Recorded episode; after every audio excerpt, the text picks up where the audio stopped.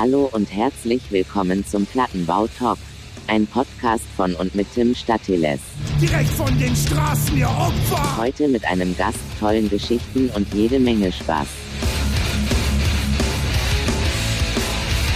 So, wieder richtig verkackt den Einstieg hier mit der Technik.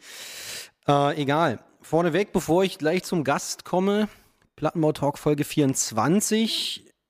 Äh, noch so ein kleines Shoutout am Anfang an die Marktbegleiter, möchte ich sie mal nennen. äh, am, ich weiß gar nicht, wie, sagt man dazu, am, am, am Podcast, am deutschsprachigen Podcast Himmel. Da tut sich einiges. Äh, no Limits Hardcore mit, mit Björn und, äh, und dann kam Punk. Zwei Podcasts, die ich hier mal so ganz unverfroren empfehlen möchte. Kann man ja mal sich anhören, wenn man Zeit hat. Ansonsten muss man natürlich hier bleiben bei dem einzig wahren Podcast. ähm, heute auch natürlich wieder mit einem Gast. Eigentlich ja auch schon längst überfällig, muss ich sagen. Ich meine, der, der Mann hat in der Band gespielt, die hier die Intro-Musik stellt oder zur Verfügung gestellt hat. So, jetzt kommt so ein, so ein Trommelwirbel, ne? So, herzlich willkommen, Felix. Ja, vielen Dank für die Einladung. Ich freue mich. Schön, wenigstens einer, weißt du? Einer der Gäste, der sich hier mal freut. Ja, auf jeden Fall. Äh, wie geht's dir?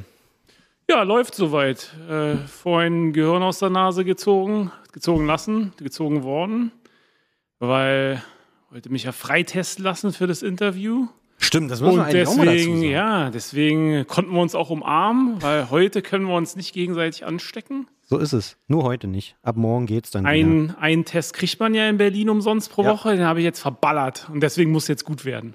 es, wird, es wird super. Es wird wahnsinnig gut. Äh, ja, genau. Ähm, testen lassen haben wir uns auch. Wir sitzen uns wieder gegenüber live und in Farbe im Trinkteufel in Berlin. Danke auch an Errol nochmal fürs Stellen der Räumlichkeiten. So konnten wir uns hier einfinden an so einem, naja, ich würde mal sagen, relativ neutralen Ort. Ne? Ein bisschen hinsetzen, ein bisschen dusselig quatschen. Also so, so hat noch nie jemand den Trinkteufel genannt, neutraler Ort. Das muss ich mir merken. Aber ja, vielen Dank an Erol auf jeden Ja, Fall. Guter ja. Mann.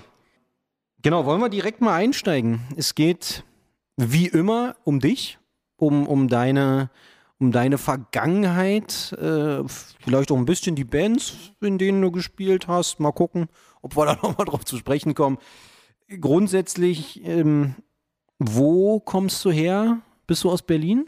Ja, ich bin in ähm, Wilmersdorf aufgewachsen. Ja. Äh, ganz normal irgendwie Westberliner bürgerlicher, bürgerliches Elternhaus, Ja. normale Schullaufbahn. Ganz easy. Und dann irgendwann halt, wie so viele äh, im Erwachsenen, jungen Erwachsenen-Dasein nach Kreuzberg dann gezogen. Aber aufgewachsen bin ich in Berlin-Wilmersdorf, ja. okay. Welcher Jahrgang bist du? 76. Okay, also hast durchaus schon ein bisschen was gesehen, ein bisschen was mitbekommen. Kann man so sagen, ja. Wann ging das bei dir mit der Musik los? Oder ich sag mal mit der Musik, Hardcore, Okay, Punk, was auch immer. ja.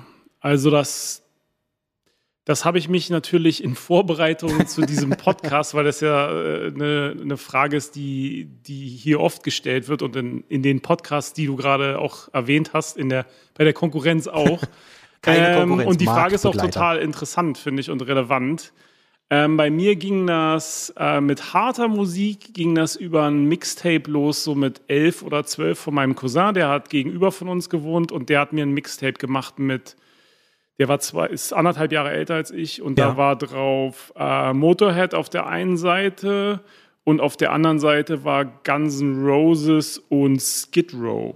Krass. Das weißt du Ähm, noch so genau, ja? Ja, weil das hat mich wirklich, und das war zum, davor habe ich nur so Pop gehört, so Okay. was man halt irgendwie Radio. Äh, im Radio Mhm. gehört hat und was so halt auf Kiddie-Partys lief und bla. Ja. Und das war das erste Mal, wo ich so jetzt harte, verzerrte Gitarrenmusik gehört habe und es hat mich sofort irgendwie gepackt. Es hat bei mir auch jetzt auf dem emotionalen Level irgendwas ausgelöst, offensichtlich, weil ich habe das jetzt an dem Alter, würde ich nicht sagen, nicht groß reflektiert, was daran jetzt cool ist an der Musik und ob das Underground ist oder nicht, sondern ich habe es einfach gehört. Es hat gefallen, Und der so, ne? ich fand es Ja. halt geil. Ja. So. Und dann ähm, zu der Zeit habe ich auch mit Skateboardfahren angefangen und dann war es halt so die klassische Sozialisation, wie es eigentlich in meiner Generation, glaube ich, bei ganz vielen ist. Ich meine, Erol hast ja schon interviewt dazu. Ja. Ähm, Skateboardfahren damals war halt ziemlich punkig angehaucht. Die Mucke in den Skate-Videos, die auch lief in den Skateparks, da lief halt immer, was ich, Bad Religion, Black Flag, was auch immer. Und darüber bin ich äh, so zu Punk gekommen, also über Skateboarden. Okay, krass. Wie, also ich sag mal, auch ich bin ja nun ein bisschen jünger als du. Wie muss man sich diese, diese Zeit an sich vorstellen? Ich meine, ne, es gab keine sozialen Medien, also es gab, Internet war ja nicht vorhanden in irgendeiner Form. Also ihr habt euch dann, also wie, wie lief das ab? Mit den Shows, mit den Konzerten? Wie, wie hat man es erfahren, irgendwie, wenn irgendwo was vielleicht gespielt hat? Ja, aber das ist, also in Berlin finde ich, war das, gab es ja eine etablierte äh, Hardcore- und Punk-Szene mit der, mit der, mit den, mit den Orten dazu Mhm. schon. Als ich jetzt Anfang der 90er äh, zu der Musik gestoßen bin, halt wie gesagt über Skateboard fahren. Ja. Erstmal so reingezogen hat man, habe ich mir ganz viel A über Skate-Videos, muss ich echt sagen. Okay. Es gab halt einen Skate-Shop, ähm, California Sports, wo man auch, der war in Wilmersdorf, wo man auch gegen ähm, Pfand sozusagen VHS Skateboard-Videos ausleihen konnte. Die, die hast du ja in der normalen Videothek nicht gekriegt und online und so gab es ja damals Ja, noch nicht, hast ja. du ja schon gesagt. Und da konnte man sich die ausleihen. Und da bin ich halt, weil ich neue Tricks lernen wollte und mich das halt fasziniert Mhm. hat einfach, ähm, habe ich halt den Soundtrack so mitgekriegt und das war dann halt, äh, äh, was weiß ich, Black Flag, da lief ähm, äh, DRI, alles Mögliche halt. Okay. Und die Bands habe ich mir dann irgendwann, oh geil, hört sich geil an, Namen aufgeschrieben und dann ehrlich gesagt damals zu WOM, das war so eine, so eine Schallplattenladenkette, eigentlich total mainstreamig, aber die hatten halt auch so eine Underground-Abteilung mit auch Metal, Hardcore, Punk. Ja. Dann bin ich zu WOM gegangen, World of Music. Ähm, da hat witzigerweise Martin Riedel, ähm, Bassist dann auch bei Proof, Oxymoron und anderen. Der hat mal, glaube ich, da sogar gearbeitet, wenn ich mich nicht recht erinnere. Egal, auf jeden Fall World of Music, WOM. Ähm, bin ich da hingegangen und habe mir die Platten angehört erstmal Ja. die ich mir aufgeschrieben hatte von den Skate-Videos, die, die, die, Ar- die Artists sozusagen, die, die, die, die Bands. Und habe mir das dann reingezogen, konnte man da halt anhören und dann halt gekauft oder nicht gekauft. Vom Taschengeld irgendwie. Ja, und ja. voll wertgeschätzt, weil Platte gekauft und dann war erstmal einen Monat keine Platte mehr kaufen, weil Geld eine. verballert und, und dann gehört bis zum Erbrechen. Nicht und nicht geskippt Songs und nix, Ja, weil ja, war ja, ja. Vinyl, sondern aufgelegt, zu Hause Kopfhörer auf und voll reingezogen. Und das war eigentlich, eine, finde ich, fand ich, wenn ich daran zurückdenke, wünschte ich, ich könnte, ich würde das immer noch so machen.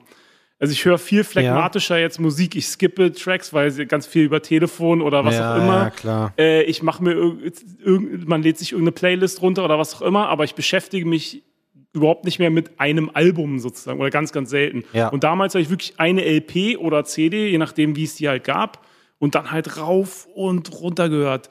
Madball Set It Off, wahrscheinlich tausendmal oder ich weiß es nicht. Ja, ja. Äh, Bad Religion Suffer wahrscheinlich zehntausendmal, ohne Ja. Witz. Also, ja, ist jetzt übertrieben gesagt, aber Ja, du ja, verstehst, klar, was logisch. ich meine. Ja, ja, absolut, So dieses absolut. Intensive, sich da so reinsaugen lassen. Ja, ja, ja. Das fehlt mir so ein bisschen, muss ich echt sagen. Hast du dich auch mit den Texten auseinandergesetzt? Oder war das, keine Ahnung, weil Fremdsprache, Englisch, was auch immer, war jetzt nicht so? Oder? Also es gab auch viele, also ja, bei den englischen Bands auf jeden Fall, obwohl mein Englisch damals auf jeden Fall nicht besonders gut war, war halt so, so Oberschulenglisch. Naja, klar. Ähm, aber die, die Texte vieler Bands, auch so jetzt so äh, dann politischere Sachen, die ich auch gehört habe, dann wie Dead Kennedys oder sowas zu der Zeit, ähm, äh, habe ich schon einiges mitgenommen an, an so Messages, wenn man so. Aber es gab ja auch deutsche Bands, ehrlich gesagt. Ähm, auch deutsche. Deutschsprachige Band. Ja, Deutsch, ja genau, sorry, ja, deutschsprachige Bands.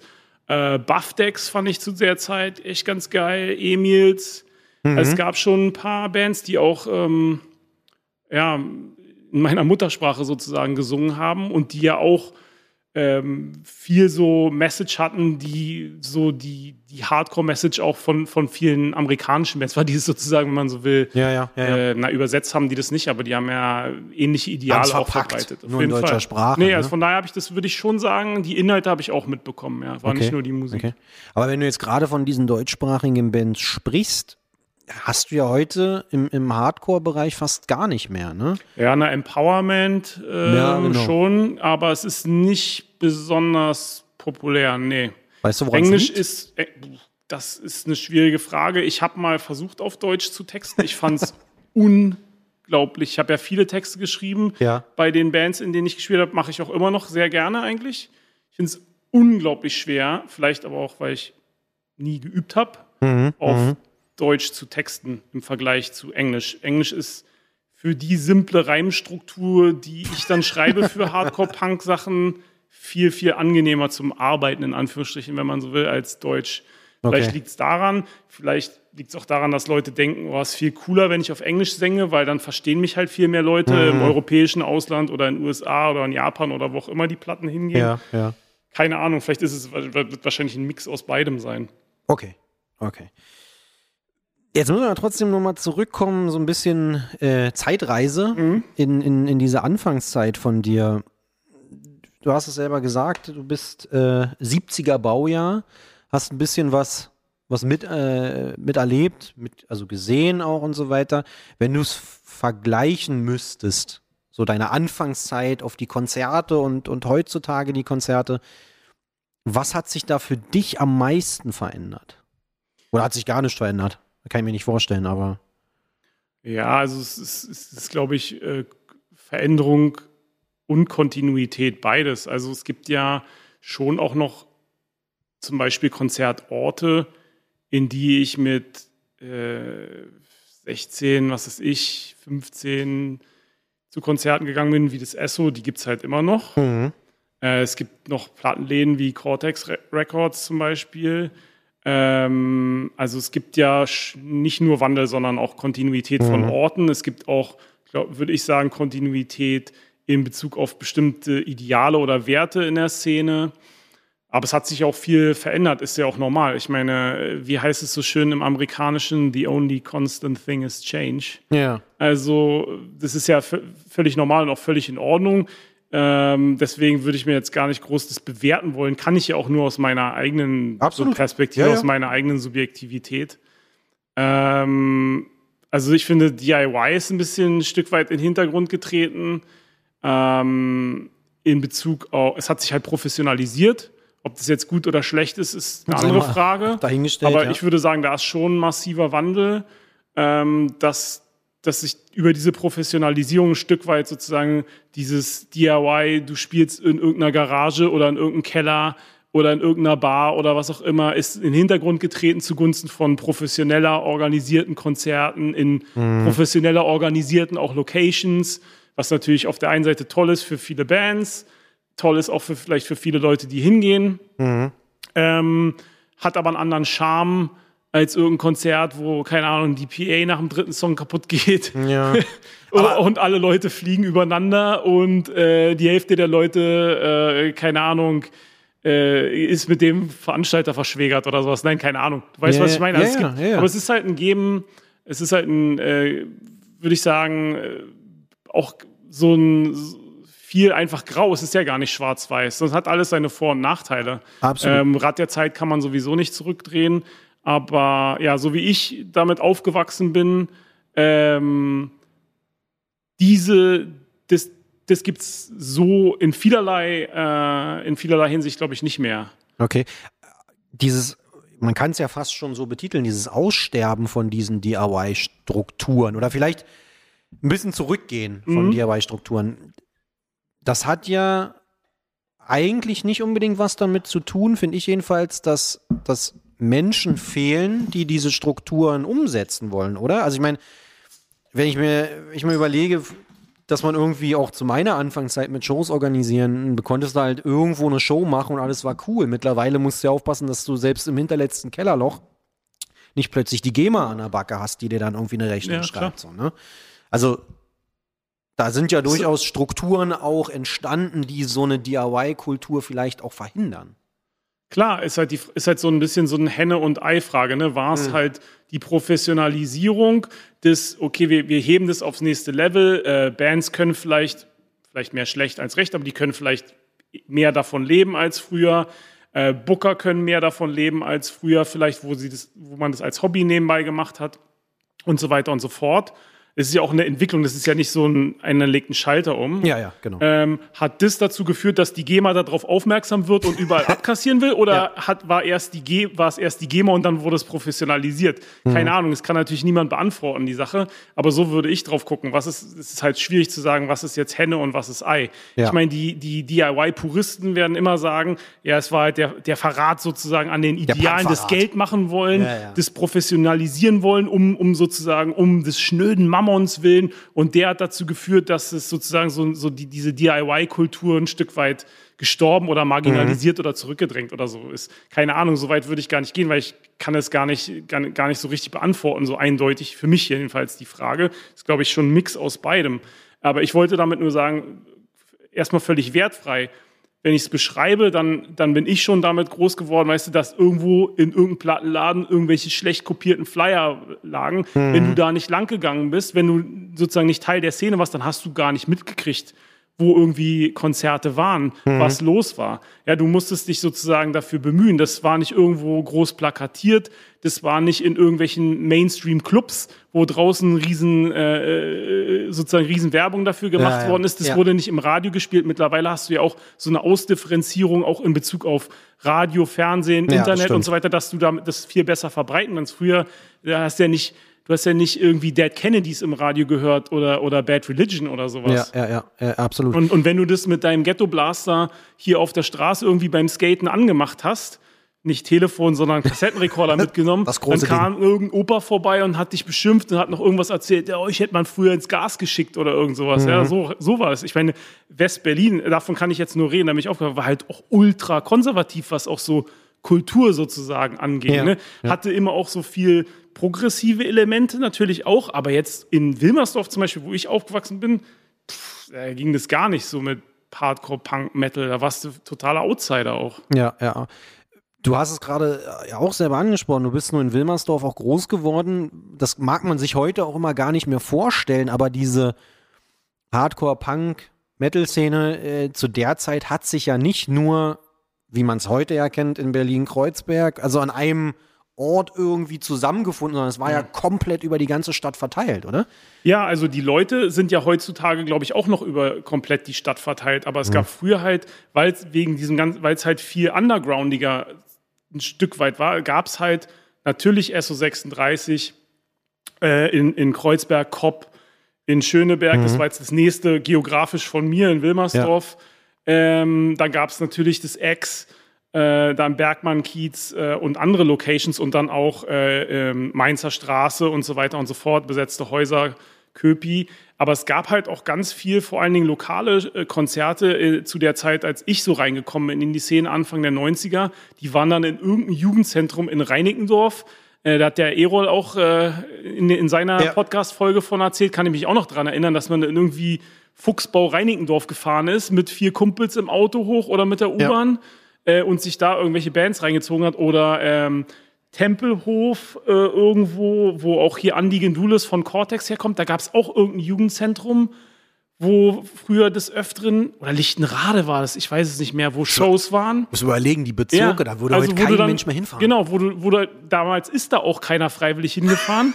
ähm, das, das war halt so, okay, da spielen halt vier Bands, bla bla bla. Wie gesagt, es gab halt dann die Flyer. Ja. Ähm, die wurden dann zum Beispiel auch vor Rocket, das war so eine, so eine Alternativdisco, dienstags und donnerstags. Mhm in der Kurfürstenstraße irgendwo, oder wo waren das nochmal? Weiß ich jetzt gar nicht mehr. Ja, da irgendwo, also auch Schöneberg. Ähm, und da hat sich so die Szene immer, die Hardcore-Szene, echt äh, in den 90ern getroffen. Da musstest du eigentlich, witzigerweise, du musstest einmal 500 Flyer mitnehmen, äh, beim Rocket, bei Alternativdisco die verteilen und im Cortex und in den Plattenläden ja. auslegen so ein bisschen. Und das war so die Promotion, ja. ja. Ähm, und dann sind die Leute auch echt, also ich ja auch, nach Reinickendorf gefahren auf ein Konzert, weil die die Flyer gekriegt haben. Ja. Oder nach Lichtenrade, ich keine Ahnung, wie das halt, oder zum Beispiel Mein äh, erstes Konzert, Disrespect, Jugendzentrum Sohrstraße, Nordcharlottenburg. 350, 350 Leute. Musst du überlegen, ne? Also, da Also- fährt wirklich keiner mehr hin, aber Das ist Westend. Das ist wirklich am genau, das- Arsch der Welt. das- niemand fährt dahin, Nee, definitiv nicht. Damals sind die Leute halt, weil es auch nicht so viele Konzerte gab, würde ich sagen, im Vergleich von der Mhm. Okay. Quantität jetzt, Ja. ähm, dann halt auch nach Lichtenrade oder so auf irgendein Konzert in irgendein scheiß Jugendzentrum gefahren. gebündelt dann dahin geritten. Ja, ja. Hat sich aber trotzdem primär ja in, in Westberlin dann oder im ehemaligen Westberlin abgespielt, oder? Würde ich gar nicht so sagen. Es gab auch ähm, ähm, doch des Öfteren Konzerte in ähm, vor allen Dingen in äh, besetzten Häusern in, in Friedrichshain, an die ich mich erinnern kann, vor allen Dingen der Mainzer Straße, die Gegend. Okay. War schon viel in den 90er Jahren auch. Ähm, äh, Köpi dann halt auch, bisschen später. Oh, dann gab es in, war das da irgendwo Fahrstraße in der Gegend? Also da gab es ja diese einen, diesen einen Nazi-Kiez, aber es gab da auch, oder war das sogar die Mainzer, weiß ich jetzt gar nicht. Es gab auch relativ nah dran halt auch so, so doch viel so besetzte Häuser, kna besetzte Kneipen und so. wo- Da gab es doch auch, auch so DIY-Konzerte. Okay. Gab es auch. Aber ja, in der Zeit war es noch nicht so vermischt, jetzt so äh, 93, 94, 95. Äh, da war die Mauer natürlich weg und alles, aber die Szenen hatten sich noch nicht so durchmischt. Heute ist es ja, oder auch, auch Ende der 90er war es schon äh, völlig durchmischt dann so, äh, ob man jetzt in Ostberlin oder Westberlin groß geworden war, dann hat sich schon völlig äh, irgendwie nivelliert die Unterschiede. Aber jetzt so, wo ich mich erinnern kann, so, so 92, 93, 94 war schon, glaube ich, ist man, war das schon echt so ein Happening, wenn man mal irgendwie in den Osten auf ein Konzert gefahren ist. Das war schon ein bisschen verrückt. Das meiste war, muss ich schon sagen, so Kreuzberg und dann halt, wie gesagt, irgendwelche Jugendzentren, wo irgendwelche Leute irgendwelche Konzerte gemacht haben. Ja, so ja, in, okay. in, in, in Stadt, anderen Stadtteilen. Ja. Wann ging das bei dir mit deiner aktiven Phase los? Also nicht nur Konzertgänger, sondern wann ging das bei dir auch los mit Bands und all solchen Geschichten? Also ich habe ähm, meine erste Band, Disrespect, die haben, haben wir meiner Meinung nach äh, 94 angefangen. Okay. Bin ich mir ziemlich sicher. Entweder Ende 93, aber ich bin mir fast sicher, es war 94. Warum? Also warum hast du eine Band gestartet? Hättest du einfach Ja. weiter zu den Konzerten gehen können? Nee, absolut. Also, also das war natürlich irgendwo so DIY-Gedanke, dass man auch was zur Szene beitragen will, dass man sich auch ganz egoistisch vielleicht auch musikalisch irgendwie ausdrücken will. Klar, warum nicht? Und ich habe den Gitarristen Lukas äh, von Disrespect äh, damals auf einer, auf irgendeiner Party kennengelernt. Ähm, weil ich hatte ein äh, Sick of It All T-Shirt an und er ein Biohazard T-Shirt an und wir waren die einzigen Leute auf dieser, auf dieser Schulparty. Ja. Er war ein Jahr unter mir, glaube ich, oder zwei. Nee, eins, glaube ich. Ähm, die irgendwie so äh, Army-Hose Doc Martens und Alternativ so und alternativ aussahen Ja, und haben dann halt angefangen zu quatschen. Und ja, der ist halt ein super kreativer Typ bis heute noch, ähm, vor allen Dingen in was mit Musik angeht und wollte halt eine Band machen. Und ich hatte davor eine äh, mal versucht, das, das aber nie aus, aus dem Proberaum und wir hatten, glaube ich, viermal geprobt rausgekommen, auch mit meinem Cousin, der mir auch mal dieses Tape gemacht hat, wollten wir irgendwie so eine, so eine Metal-Band machen. Ist halt nie was draus geworden und da hatte ich mir halt so einen so einen Bass gekauft und angefangen, mir selber Bassspielen beizubringen. Bis heute mehr schlecht als recht. Und dann hatte ich halt, wie gesagt, diesen Bass. Diese Band hat nur fünf Proben gehalten. Er hat gefragt, ey, ich habe auch voll Bock, Ja. ähm, äh, Gitarre zu spielen. Äh, lass mal eine Hardcore-Band machen. Und ich so, ja klar, äh, warum nicht? Äh, voll Ja. Bock drauf. Und so haben wir die gestartet. Also es war, da war, gab es keinen Masterplan, natürlich nichts. Das war einfach irgendwie mit 16, Mhm. for fun. 17 einfach mal machen. Ja. Ähm, und er kannte irgendwie, glaube ich, nee, ich kannte den ersten Drummer vom Skateboardfahren, Thorsten. Und Thorstens Schulkumpel war Stefan Kresslin, der andere Gitarrist von. Ähm, Das wäre nämlich meine nächste Disrespect, Frage gewesen. genau. Wie, wie habt ihr die jetzt alle gefunden? Genau, die, also die beiden kannten sich von der Schule, ich und Lukas kannten sich von der Schule und Lukas kannte irgendwie Devrim und ich habe den Sänger und ich habe keine Ahnung mehr, wie das gekommen ist. Kann ich dir echt nicht sagen. Aber auf jeden Fall waren wir alle noch in der Schule natürlich mit 16, 17 und haben dann einfach äh, im Jugendzentrum Sohrstraße, wo wir dann auch unser erstes Konzert gespielt haben. Unten gab es halt so Bandproberäume, die man halt als Jugendlicher umsonst nutzen konnte, wo halt Ja. irgendwie so Schrott-Equipment drin stand irgendwie. Und da haben wir angefangen zu proben. Und es hat, 94. Offen, hat offensichtlich ganz gut funktioniert, oder?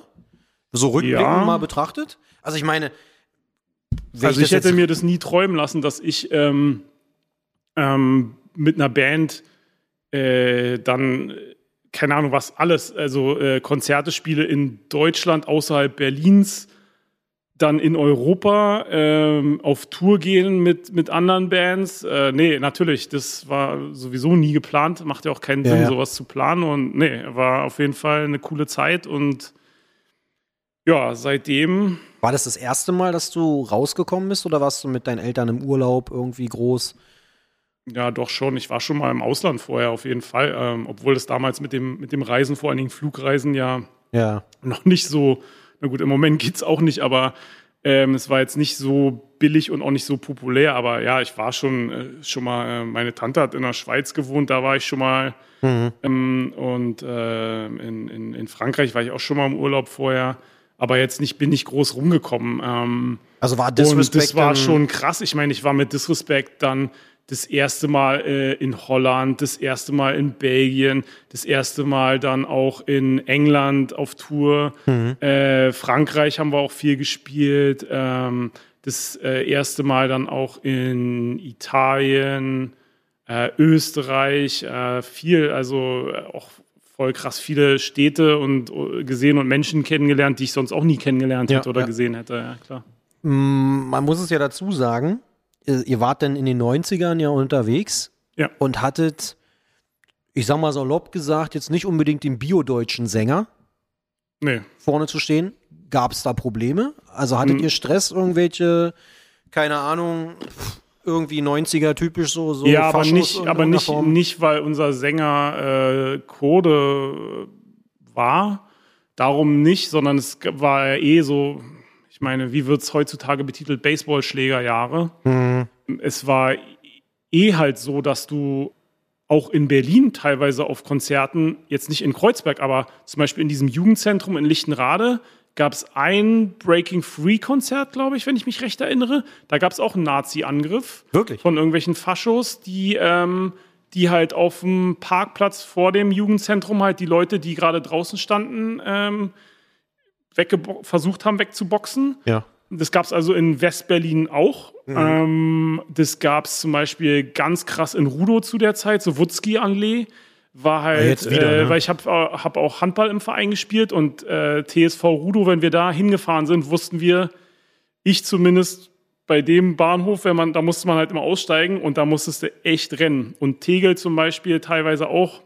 Ja. Also es gab halt vier Ecken auch in, auch in Westberlin, ehrlich gesagt, jetzt außerhalb so vom, vom Innenstadtbereich, Ja, ja, klar. wo du halt auch Stress mit Faschos hattest, haben konntest.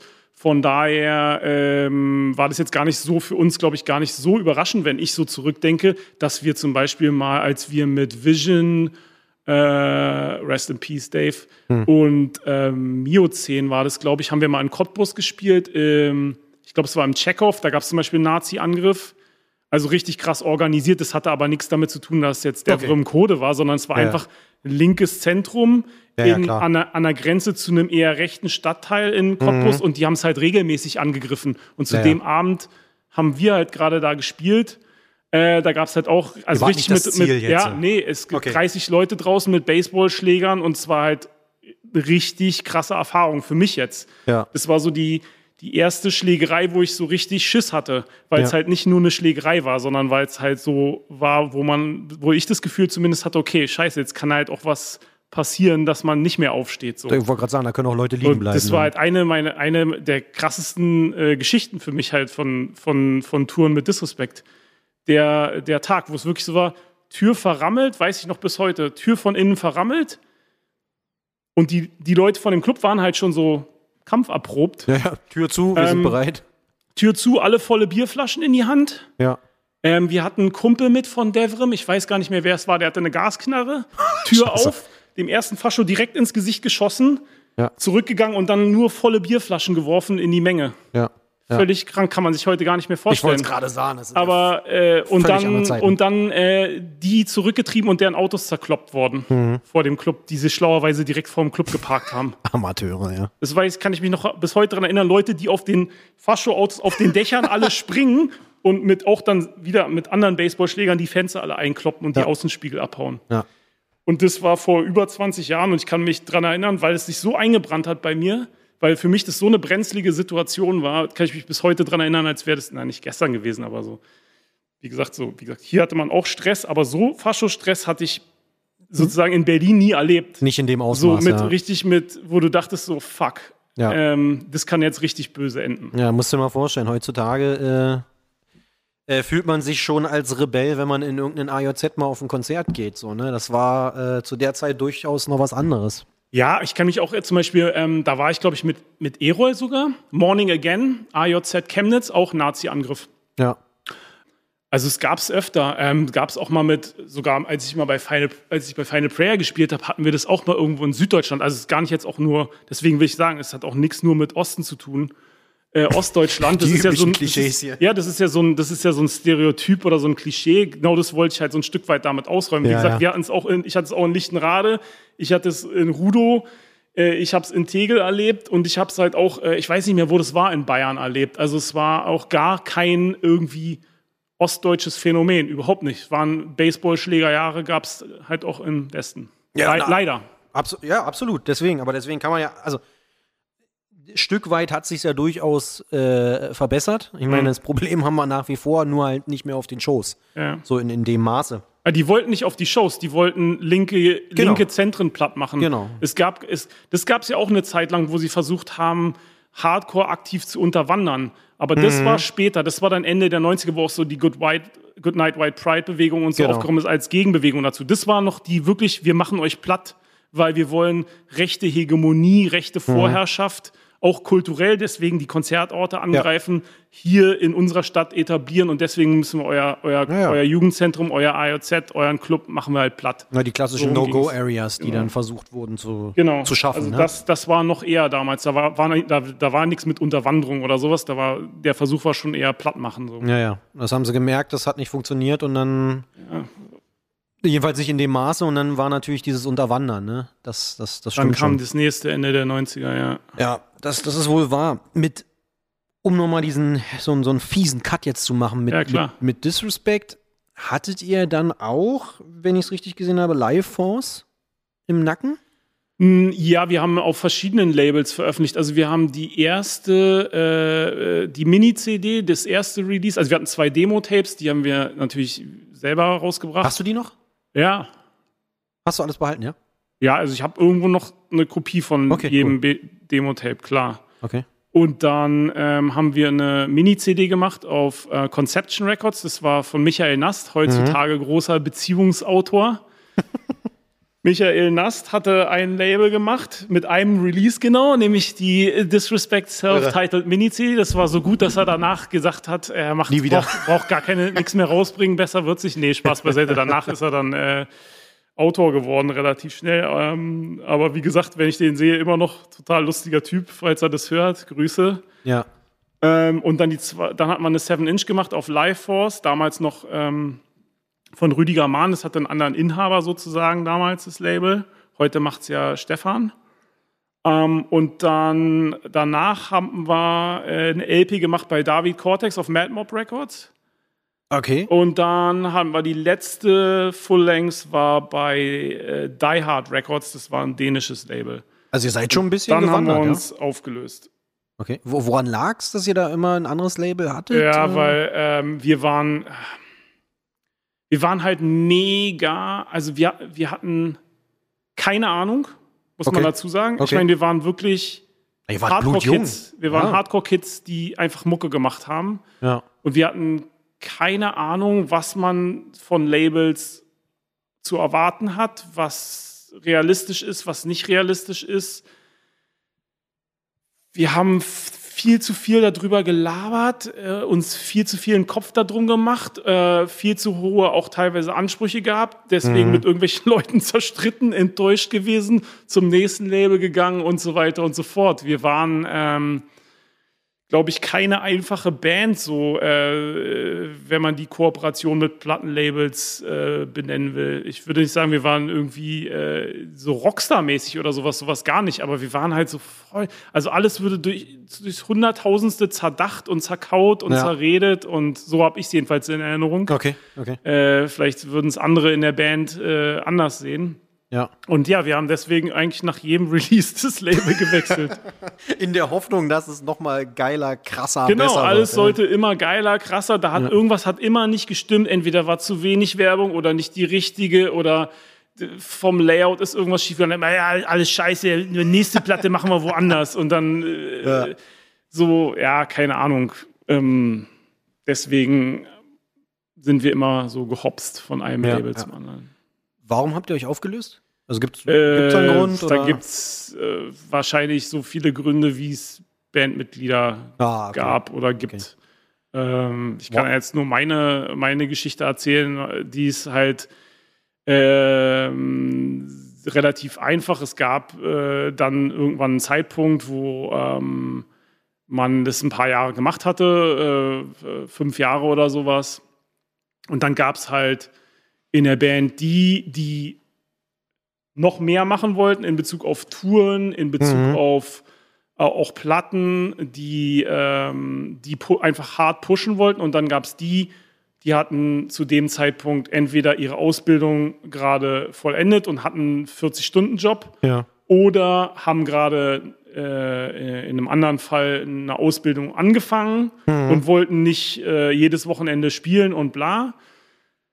Und dann gab es auf der anderen Seite die, äh, z- die studiert haben oder arbeitslos waren oder sich mit Gelegenheitsjobs über, über Ja. Wasser gehalten haben und die eigentlich jedes Wochenende und am besten noch unter der Woche äh, Konzerte spielen wollten und äh, zweimal die Woche noch proben und äh, Sky's the Limit. Ja, und ja. das hat halt irgendwann zu krassen Streitigkeiten geführt und zu, ja, ich würde dann sagen, das ist jetzt natürlich retrospektiv betrachtet, unüberbrückbaren Differenzen. Und Okay. dann ähm, haben wir, äh, haben zwei Leute, also Devrim und Boris, also der Sänger und der Schlagzeuger zu der Zeit, sind dann rausgegangen. Dann haben wir noch probiert, so als, als Rumpf Disrespect ähm, weiterzumachen, hatten äh, Mike War von Charlie's War am Gesang, haben ja auch ein Konzert mit dem gespielt und dann haben wir uns danach irgendwie aufgelöst, weil die, dann war irgendwie der Drive, der war halt weg. Ja, ja, das, ja, das haben wir irgendwie. Und Flo Push, der Sänger von Shoreditch, so einer alten Berliner Band, der hat halt Schlagzeug gespielt Ja. Dann für uns und dann haben wir auch geprobt, hatten auch zwei, drei neue Songs auch geschrieben mit dem und haben auch ein Konzert gespielt, aber irgendwie war einfach dann die Luft raus und dann ist es auseinandergefaselt. Also es gab auch keine Abschiedsshow, es gab nichts, es ist einfach so dann ausgelaufen. Dann gab es Ja. irgendwie keine Proben mehr und keiner ist mehr aus dem Arsch gekommen und dann war es halt over irgendwann. Ja, Voll. verstehe ich. Trotzdem hast du ja weitergemacht, ne? Du hast dann die nächste Band äh, gestartet oder bist eingestiegen mit Battle Royale. Genau, trotzdem oder gerade deswegen, das kann man sehen, wie man will. ähm, ja, nee, ich hatte dann, ich habe auf jeden Fall Bock gehabt, habe ja auch immer noch Bock in Band zu spielen. Und dann habe ich ähm, genau danach relativ nahtloser Übergang. Ich, ich hatte ein halbes Jahr oder so keine Mucke gemacht und meine damalige Freundin noch immer so, Alter, Hör auf. du bist so, du musst irgendwas machen noch, das geht gar nicht hier Ja. war dann wohl ein bisschen auch unentspannt und brauchte irgendwie so dieses Outlet. Ist ja so ein bisschen wie zum Psychiater gehen, so Bandprobe und Songs schreiben Ja, und absolut. Konzerte spielen. Man kann schon viel rauslassen auch. Ja. Ähm, ja, und hab's halt vermisst. Und äh, Tom Chapman, der damals hier bei Cortex gearbeitet hat, Kleiner Fun Ähm, Fact: Die letzte Folge vom No Limits Podcast, da ist er dabei. det Wesig, Ja, TCOB, ja. der, äh, der hat, ähm, der war ja Gitarrist, äh, hatte gerade auch keine Band. Und mit dem habe ich heute auch viel abgehangen, war ja auch viel im Plattenladen und dann haben wir gequatscht und dann haben wir ja Battle Royale gestartet, genau. Und haben damit auch ein, äh, ja, auch schon auf viele Konzerte gespielt. Wart und schon ein viel unterwegs, ne? getourt. Ja, haben jetzt so, so viel Releases nicht. Ich bin dann auch irgendwann, als Final Prayer angefangen hat, dann auch ausgestiegen. Dann hat Judith äh, Bass gespielt bei denen, aber ähm, ja, ein paar, paar Touren haben wir schon gemacht irgendwie und äh, äh, paar Singles, Mini-CD, ja. Mhm. paar Sachen schon und war halt ganz andere Mucke, hat aber auch Bock gebracht. Sind Deswegen, auch echt coole Leute gewesen und äh, sind es nach wie vor. Ähm, ja. Ja. Das wäre nämlich auch meine nächste Frage gewesen. Das war ja musikalisch auch eigentlich ein bisschen was anderes. Ja, ne? ja, zu, ich meine, zu der Zeit war halt so dieses 625 äh, Fastcore oder, oder äh, Power Violence oder wie auch immer Ding äh, ziemlich gehypt. Ähm, ich fand ein paar Bands davon auch ganz geil. Tom auch und ähm, ähm, die anderen äh, in der Band auch. Und dann haben wir viel auch äh, so eine Ein Einflüsse äh, Okay. sozusagen reinfließen lassen. Also auch ein bisschen Blastbeats gehabt und sowas. Und äh, bisschen aber auch Metal-Riffs drin. Also es war schon so eine, so eine ziemlich wilde Mischung, ja. Ja, ne, ich hatte irgendwie, ich weiß gar nicht, jetzt vor kurzem nochmal dieses so ein Tourposter gesehen, äh, wo ihr mit Zannen auf, auf. Ja, Tour ja, wart. wir waren mit Sun auf Tour, auch geile Leute. Äh, Robby ist ja, Ja. hier bis aufs Messer. Genau. Und der äh, Stefan, der Vendetta Records, dieses Ja. Black Metal Label macht, der war der Sänger von Battle Royale. Siehst du? So eine kleine Welt. Genau. Wahnsinn. Jetzt müssen wir aber eigentlich. Stefan Klose. Genau. Jetzt müssen wir Shoutout. eigentlich zum, zum wichtigsten Thema kommen, zur wichtigsten Band. Final Prayer. Ja. Wann ging das los? Und warum Ähm, ging das los? Ich meine, du hast da bei Battle Royale gespielt. Genau, und ich habe dann, ähm, warte mal kurz, wie war denn das? Das war, glaube ich, 2003 dann, wenn ich mich recht erinnere. Mhm. Ich habe halt mit Flo, dem Gitarristen, in einer WG gewohnt. Ah, okay. Ähm, in der, äh, in, äh, am Schlesi. Ja. Und der hat ja bei Life Force gespielt, so eine ähm, äh, Metal Mosh äh, Earth Crisis Kopie. Oh, da wird er mir jetzt sauer, aber egal. Aus Kassel, aus Kassel und der ist dann nach Berlin gezogen zum Studieren. Ähm, haben wir in einer WG zusammen gewohnt und, und es war so die Zeit, als ähm, ganz viel äh, so Metalcore losging mit Bands wie, also deutschen Bands wie jetzt ähm, Caliban, Heaven Shall Burn, aber auch jetzt äh, Bleeding Through und dieses ganze ja. Zeug. Ja. Ein paar Sachen fand ich auch ganz geil davon, ähm, aber keine Ahnung, das war irgendwie Das war schon nicht ne? hundertprozentig so äh, mein Ding und Flo's auch nicht. Und wir haben gesagt, ey, in der, und in der Zeit hat irgendwie jeder so eine Bands gestartet und wir haben gesagt, ey, wir wollen eigentlich so fetten, harten Hardcore spielen. Eigentlich haben wir da Bock drauf. Also, keine Ahnung, ja, so, da erste Hatebreed 7 Inch, Death Threat, Mhm. Ja. Agnostic Front, One Voice, irgendwie so ein bisschen, bisschen metallisch angehaucht, Ja. aber nicht Metalcore, sondern so. Schon noch so mal Hardcore, Harten, aber- harten mit so ein bisschen ja. harter Hardcore sozusagen, mit so ein bisschen Metal-Kante, auch ruhig runtergestimmt ein bisschen die Gitarren. Und äh, dann haben wir einfach angefangen, bei uns in der WG mit Klampfe und, äh, und äh, hier irgendein Aufnahmegerät irgendwie Songs zu schreiben ja. und haben dann ähm, ja versucht Leute zu finden dafür. Also und haben auch dann Leute gefunden. Also Pascal kannte ich halt schon und Flo auch über Shoreditch. Mit Disrespect sind wir auch mal mit Shoreditch haben wir auch mal eine Tour gemacht und haben auch viel mit denen so sonst gespielt. Der hat dann Schlagzeug gespielt, den haben wir gefragt und dann äh, Stefan, den kannte ich von Konzerten. Ähm, und Mac, den Spandauer in der Band, den, äh, das ist eine witzige Geschichte. Äh, da haben wir einen zweiten Gitarristen gesucht, hatten auch ein paar Leute ausprobiert, aber es hat irgendwie alles immer nicht so richtig gepasst. Ja. Und dann war ich im Cortex und damals hat äh, äh, Daniel Horn, äh, der heute einen äh, guten, äh, gut gehenden Fahrradladen auf der Roten Insel in, in, in Schöneberg hat, Konrads Fahrradkeller, wenn ihr da mal vorbeikommt, Shoutout, Ja. Hornemann, X Horn X, der hat bei, damals bei Cortex gearbeitet. Weil ich bei Cortex Platten kaufen habe gesagt, ey, wir brauchen Gitarristen und der so, ich hab, der kam ja auch aus Spandau, ich habe einen Kumpel. Ähm, der spielt Gitarre. Ich hatte mal ein Bandprojekt mit dem. Nehmt ist nichts geworden, aber der kann ganz gut Gitarre spielen und ist auch nett und so. Und wir so, ja, ey, cool, der soll mal zur Probe Der kommen. muss nur und nett dann, sein. dann kam da so ein Typ an mit riesen Baggy-Hosen und Pelle-Pelle-Shirt und was weiß ich was. Und der sah halt auch wirklich, wirklich Spandau aus. und äh, er war dann Die der Baggies hat zweite er Gitarrist. an, oder? Nee, ich glaube, ja, weiß ich nicht. Doch, hat er, nee, so richtig nicht mehr damals, aber mit seinen Curry-Pika-Bene hat er immer so eine Elefantenhose angehabt. Das ist echt geil. Nee, dann ist Mac, in, so ist Mac in die Band gekommen. Geil. Also wir waren nicht nur Berliner dann, sondern auch Kassel und Spandau sogar mit dabei. International fast. Ja, fast international. Das war ja dann deine dritte Band, in der du gespielt hast, oder? Ja, ich hatte noch Also- mal. Also ja, ich hatte, So wenn man richtig, mit Touren und Shows Genau, und keine genau. Ahnung Naja, wir haben, ich hatte noch so eine, witzigerweise damals, als ich äh, noch Straight Edge war, ähm, parallel zu Disrespect, so ein äh, Restricted hieß es, war so mit ein paar Leuten aus ähm, Tempelhof, Okay. so eine, so eine Straight Edge Band. Da haben wir aber, glaube ich, nur ein oder, nee, zwei Konzerte haben wir, glaube ich, gespielt und auch nie ein Demo aufgenommen. Dann haben wir uns irgendwie wieder aufgelöst, weil der Sänger irgendwie keinen Bock mehr hatte. Der war so ein, so ein Eishockeyspieler, Jörn. Jawohl. Äh, und der wollte lieber äh, Leute auf dem Feld zerdetschen äh, Ah, oder auf dem. Ring, sage ich nicht, auf dem Feld. ja. Äh, und dann, wie gesagt, da haben wir nur zwei kon kleine Konzerte gespielt und äh, hatten irgendwie äh, sechs Songs und noch äh, News of Today Cover und, und glaube ich, und Chain of Strength Cover. Ähm, das, das war jetzt noch so ein Projekt, ja, aber sonst war es dann die dritte. Ja. Genau.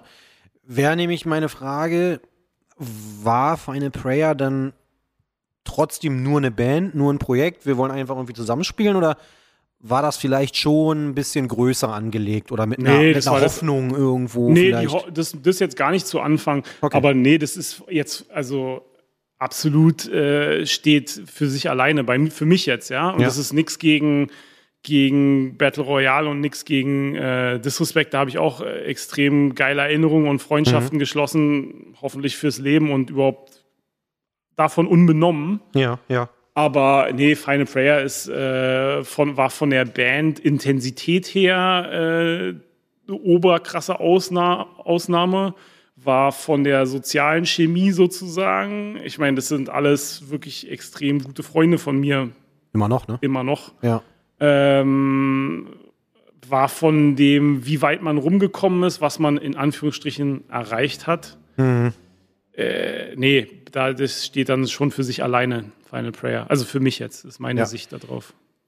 Okay, rückblickend auch mal betrachtet, also jetzt sowieso zur Zeit gibt es ja in, in Berlin jetzt nicht mehr so viele Hardcore-Bands, aber zu der Zeit fand ich jedenfalls, war Final Prayer schon so der Inbegriff des Berlin Hardcore. Also so, wenn man dieser ganzen Sache mal so ein Label aufdrücken will, oder? Wie, wie, habt- wie habt ihr das wahrgenommen? Also war das für euch schon, also habt ihr euch dann- selber in so einer speziellen Rolle Nee. irgendwie gesehen oder Nee. irgendwie oder wart? Nee, Final Final. Prayer sind alle zum Glück, das muss ich wirklich sagen. Und ich glaube, dass, ich hoffe, da werden uns jetzt auch Leute, die das hören, zustimmen. Hoffe ich jedenfalls ganz doll. Ich glaube, wir waren hoffentlich bescheiden. Ja. So sollten auch Hardcore-Bands, finde ich, sein. Ich Ja. würde mir nie irgendeine Repräsentanz für Berlin Hardcore oder was auch Ja. immer für mich beanspruchen. Die Szene sind sowieso mehr als fünf Leute, die äh, irgendwie zusammen Mucke machen. Ähm, wir haben halt nur in der Zeit wahrscheinlich, würde ich sagen, am meisten getourt oder mit am meisten getourt von Hardcore-Bands aus Berlin und sind deswegen mehr rumgekommen, weil das, der Live-Sektor nach wie vor ist ja nach wie vor so, ist halt das A und O Spielen. bei der Musik. Ja. Und wir hatten halt alle viel Zeit zu, waren arbeitslos oder haben studiert oder, oder hatten halt irgendwie so Nebenjobs, wo es halt ging. Und wir haben dann halt auch unsere 50 äh, Shows und mehr im Jahr gespielt. Und das war halt äh, von der Intensität, glaube ich, einfach mal anders als andere Berliner Bands. Und wir haben halt auch viel noch nebenbei gemacht. Ich meine, Flo und ich haben halt viel auch Shows gebucht. Ne? Wir haben halt deswegen auch ein Netz, so ein Netzwerk Genau, gehabt. das, da wollte Wir ich haben auch auch, kommen, ähm, wir haben Fall. ja ja. auch äh, halt Konzerte gemacht, das ist eben Wild Heart für andere Bands. Ähm, wir haben auch mit das Berlin, nicht nur wir alleine, aber wir haben auch Berlin Hardcore Fest gemacht, Mhm. ähm, zusammen äh, mit den Leuten vom Cassiopeia ja. und solche Sachen. Also vielleicht kommt es daher, aber ich würde trotzdem, äh, das wäre total arrogant, sowas zu sagen, dass Ja, ja. Wir, wir haben das repräsentiert oder so. Bloß- Nee, es war halt nur so von der bloß nicht. Außenwirkung, weißt du, für, für uns, die dann, die ja so ein bisschen nachgekommen sind. Äh, ich meine, zu der Zeit gab es nicht so viel, ne? Du hattest Final Prayer, die dann da irgendwie gespielt haben. Was gab's noch? Make It Count war irgendwie noch Ja, relativ naja, aktiv. es gab schon, ich fand die Szene eigentlich schon, es gab, ja, Make It Count gab's, ähm, ach, es gab schon immer, also wenn man sich die alten, Act, ne? wenn man sich die alten Berlin Hardcore Fest Flyer anguckt, ähm, aus der Zeit, das waren ja immer nur lokale Bands. Ähm, und es war jedes Jahr acht verschiedene Bands drauf. Also das. Aber die übers Jahr verteilt, fand ich persönlich, hat man nicht so sehr wahrgenommen wie eine Band wie Final Prayer. Klar, weil die vielleicht nicht so viel gespielt Ja. haben, aus welchen Gründen auch immer. Äh, das, das kann schon sein. Aber ich fand es damals in, in meiner Erinnerung zumindest eine sehr lebendige Szene. Ich habe es sehr genossen, ähm, da Teil von zu sein. Und ähm, ich, äh, wie gesagt, kann jetzt nicht sagen aus meiner Erinnerung, dass es damals so wenig Berliner Bands gegeben hätte. Ja. Ihr habt viel gespielt, ihr habt auch viel außerhalb von Berlin gespielt, logischerweise. Wie hast du die anderen Szenen in anderen Städten wahrgenommen? War das immer was anderes oder war es eher so ein, du bist in eine andere Stadt gekommen, warst mal in einer anderen Stadt, aber irgendwie war es trotzdem ähnlich? Ja, also ich finde von der, da, zu dem Zeitpunkt jetzt in, in den 2000ern war ja Hardcore so als Subkultur schon total etabliert. Ja. Äh, in, in, in eigentlich, zumindest, wir haben ja nur in Europa gespielt. In, in Europa. Ja.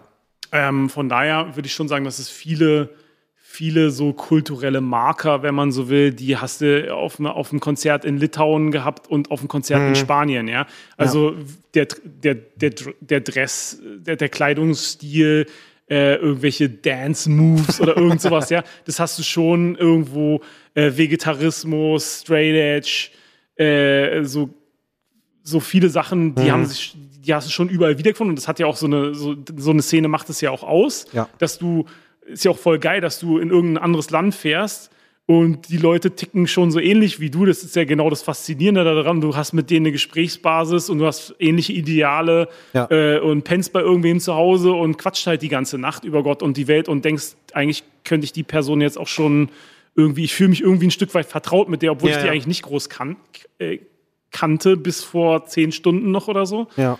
Ähm, das schon. Es gibt natürlich immer, immer, immer auch regionale oder auch nationale äh, Besonderheiten so. Ein Stück weit, aber eigentlich muss ich sagen, die Gemeinsamkeiten haben schon überwogen. Das war, ist ja irgendwie auch das Geile an so einer Ja, Subkultur ja. ein Stück weit. So. Ja, das stimmt. Habt ihr England gespielt? ähm, ja, haben wir auch. Wie Ja. war England für euch? Äh, Als Festlandband? Ja, das, das ist jetzt vom Touren her Scheiße. Ähm, auch, äh, es ist ja bei dir im Podcast schon mehrfach, mehrfach angesprochen worden, das ist jetzt auch meine Erfahrung. Es ist härter als, als äh, Kontinentaleuropa, wenn man so will, weil viel mehr erwartet wird, dass man als Band sich selber um, als kleine Band, sich selber um, um Schlafplätze, Essen und so weiter und so fort kümmert und es nicht sozusagen als Gastfreundschaft sozusagen irgendwie organisiert wird vorher Ja. für einen. Das ist schon anders äh, gewesen und von daher ist man dann vielleicht ein Stück weit verwöhnt gewesen, auch wenn man darüber gefahren ist. Ähm, aber ansonsten, ja, geil. Hat Spaß Äh, gemacht. äh, Veggie Full English am Morgen und dann musste man den Tag lang nichts mehr essen. Äh, schon okay. Also Ja. es sind auch, äh, ich habe auch da coole, absolut coole Leute kennengelernt. Mit einigen bin ich bis heute befreundet. ja. Äh, habe in England auf Tour äh, meine De äh, Frau kennengelernt, Becky, äh, also mit Battle Royale witzigerweise auf Tour in England. Ja. Also von daher, nö, kann ich mich jetzt, ich glaube, ich bin im, im Plus rausgegangen aus der Sache, äh, allein schon wegen Becky. Ja. Von daher ist alles gut. Nee, aber das sind, das sind jetzt, da gibt schon Unterschiede. Ja? Ja, ja. Es gab auch Unterschiede in, in, in Italien ein Konzert zu spielen zum Beispiel und es äh, Geht war um halt völlig normal, dass es um Mitternacht erst losgeht, wo hier das Konzert vielleicht schon durch gewesen wäre. Äh, Ja. Köpi mal ausgenommen.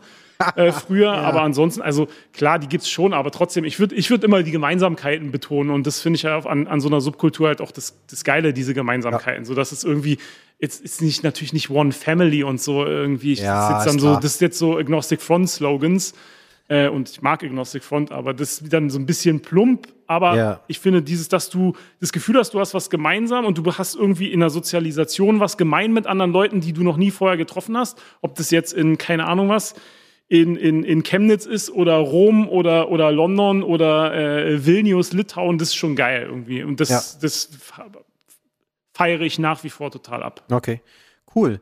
Ist dir mit Final Prayer irgendeine Show besonders im, im Kopf geblieben?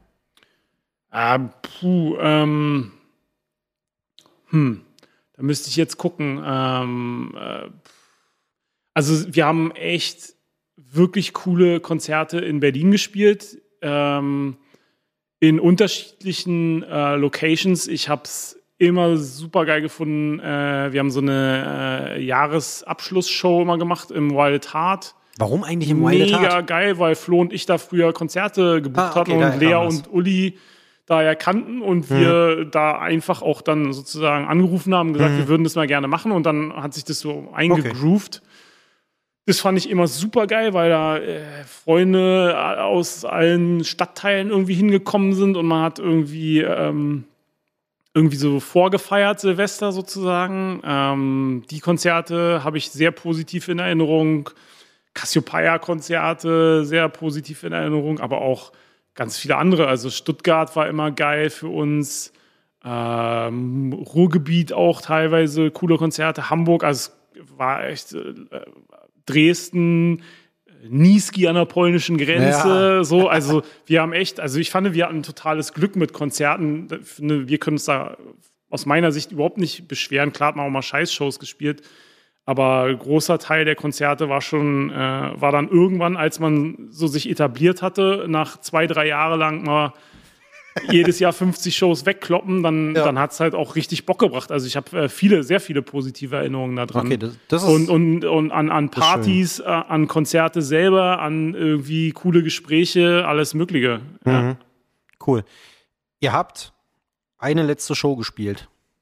Ja. In Berlin. Da war ich aber nicht mehr in der Band. Genau. Genau. Trotzdem, also die, die war ja, hat ja am SO 36 ja, stattgefunden, genau. die war ja wahnsinnig groß. Die letzte war eigentlich im Wild Heart. Genau, ich, gut, dann die vorletzte. Ich weiß, da gab's, gab noch mal eine. Ähm, was ich daran so, so spannend finde, auch wenn du die Show nicht gespielt genau. hast, äh, trotzdem kannst du es ja eventuell auch beurteilen. Eine Berliner Band spielt in Berlin. Wild at Heart, Cassiopeia, ich meine, da passen 200 bis 300 Leute, sagen wir mal, wenn es gut läuft, rein. Ja. Die Band spielt ihre allerletzte Show und es kommen 800 Leute. Ja. Warum ist das so? Naja, wir haben aber vorher zum Beispiel auch Lido mit, äh, mit 600 Leuten voll gemacht. Also so krass ist der Sprung dann. Du aber es war ja immer ein Paket, oder? War das nicht mit Ja, das war auch ein Paket so? im, im, im SO. Da haben ja auch andere Bands gespielt. Ja, irgendwie. Da haben auch super geile andere Bands gespielt. Absolut, also, absolut. Ich fand's, für mich war es irgendwie immer nur, ich hab's nicht verstanden. Weißt du, warum, wenn eine Band so normal spielt, kommen halt, keine Ahnung, 150 Leute raus und da kommen dann halt so viele raus. Also ich ja. fand es immer sehr schade. Das wollte ich eigentlich damit sagen. Dass eine ja, Band witzig. nur zum allerletzten Mal oder zum vorletzten Mal, was auch immer, dann diese Wertschätzung empfängt. Warum nicht davor? Wo Boah, ich fand uns total wertgeschätzt, ehrlich ja? gesagt. Ja, ich meine, wir haben Konzert gemacht mit Make It Count, wir im Lido 600 Leute, mhm. völlig krass für mich hätte ich niemals gedacht, dass, okay. dass, dass, dass ich in einer Berliner Band spiele. Wir spielen in so einem Club und, und verkaufen den aus im, im Vorverkauf, so ja, ja. zum Beispiel. Oder äh, Cassiopeia auch, äh, so dass wir da 350 Leute mhm. das ausverkaufen. Das fand ich, sowas fand, ich total krass. Ähm, viel ja auch nur mit lokalen Bands mhm. oder nur deutschen Bands. Ich meine, Cassiopeia war zum Beispiel die Show, an die ich mich erinnern kann, war wir und Black Friday 29 und ich glaube, Make It Count waren es auch noch und war halt auch so voll. Ähm, von daher, ähm, nee, das muss ich jetzt sagen, sehe ich anders als du, weil die Wertschätzung sozusagen, die habe ich bei Final Prayer über die Jahre, muss okay. ich sagen, immer so ein Stück weit, vor allen Dingen in Berlin gespürt. Und wir hatten eigentlich immer geile oder oft geile Konzerte in Berlin, dann die, zumindest die, die, die, die letzten fünf, sechs Jahre oder so. Ja. Von daher, nee, sehe ich anders. Also, okay, ne, das ist, das ist, das, äh, ist das natürlich, also das hat natürlich alle total gefreut. Mich auch, wo, wo, ich da schon nicht mehr in der Band war, weil ich nach England gezogen war. Ja. Für ein paar Jahre. Aber mich hat es natürlich auch total gefreut, dass das erst so ausverkauft war. Aber wie gesagt, es war jetzt, und ich hoffe, das klingt nicht arrogant, jetzt nicht, es war jetzt nicht so krass äh, äh überraschend von okay. jetzt 650 auf 800. Ja, ja, ja. Wie gesagt, bei der letzten Show, wo man wo man, wo man sagen kann, ey Leute, jetzt kommt mal, jetzt fahrt ihr halt aus Niesky und mhm. aus, aus Leipzig und aus Rostock und was weiß ich was und aus Hannover, ey, packt mal, nehmt mal ein paar Jungs, äh, Freundinnen, wen auch immer, Mädels, packt sie ins Auto, kommt ja. halt noch mal vorbei, noch mal einmal Party, ja. sozusagen, noch mal einmal, ähm, ähm, einmal zusammen durchdrehen. Ähm, von daher, das hat da so off offensichtlich ja funktioniert. Ja. Okay, nee, bei mir war es halt auch immer so ein bisschen, ich habe das alles auch so ein bisschen durch diese so eine Gun-to-Waste-Brille betrachtet. Bei denen war es nämlich, bei denen empfand ich es halt immer so. Weißt du, das war mhm. eine Band, die hat kontinuierlich auch ihre Runden gedreht, ähnlich wie bei euch. Die haben aber nie in der Form so Riesenshows gespielt. Und als sie ihre allerletzte Show gespielt haben, ich weiß gar nicht, da waren auch, glaube ich, 700, 800 Leute, die mussten da von einer Venue in die nächstgrößere wechseln, weil sie gar nicht damit gerechnet haben, dass so viele Leute kommen. Ja.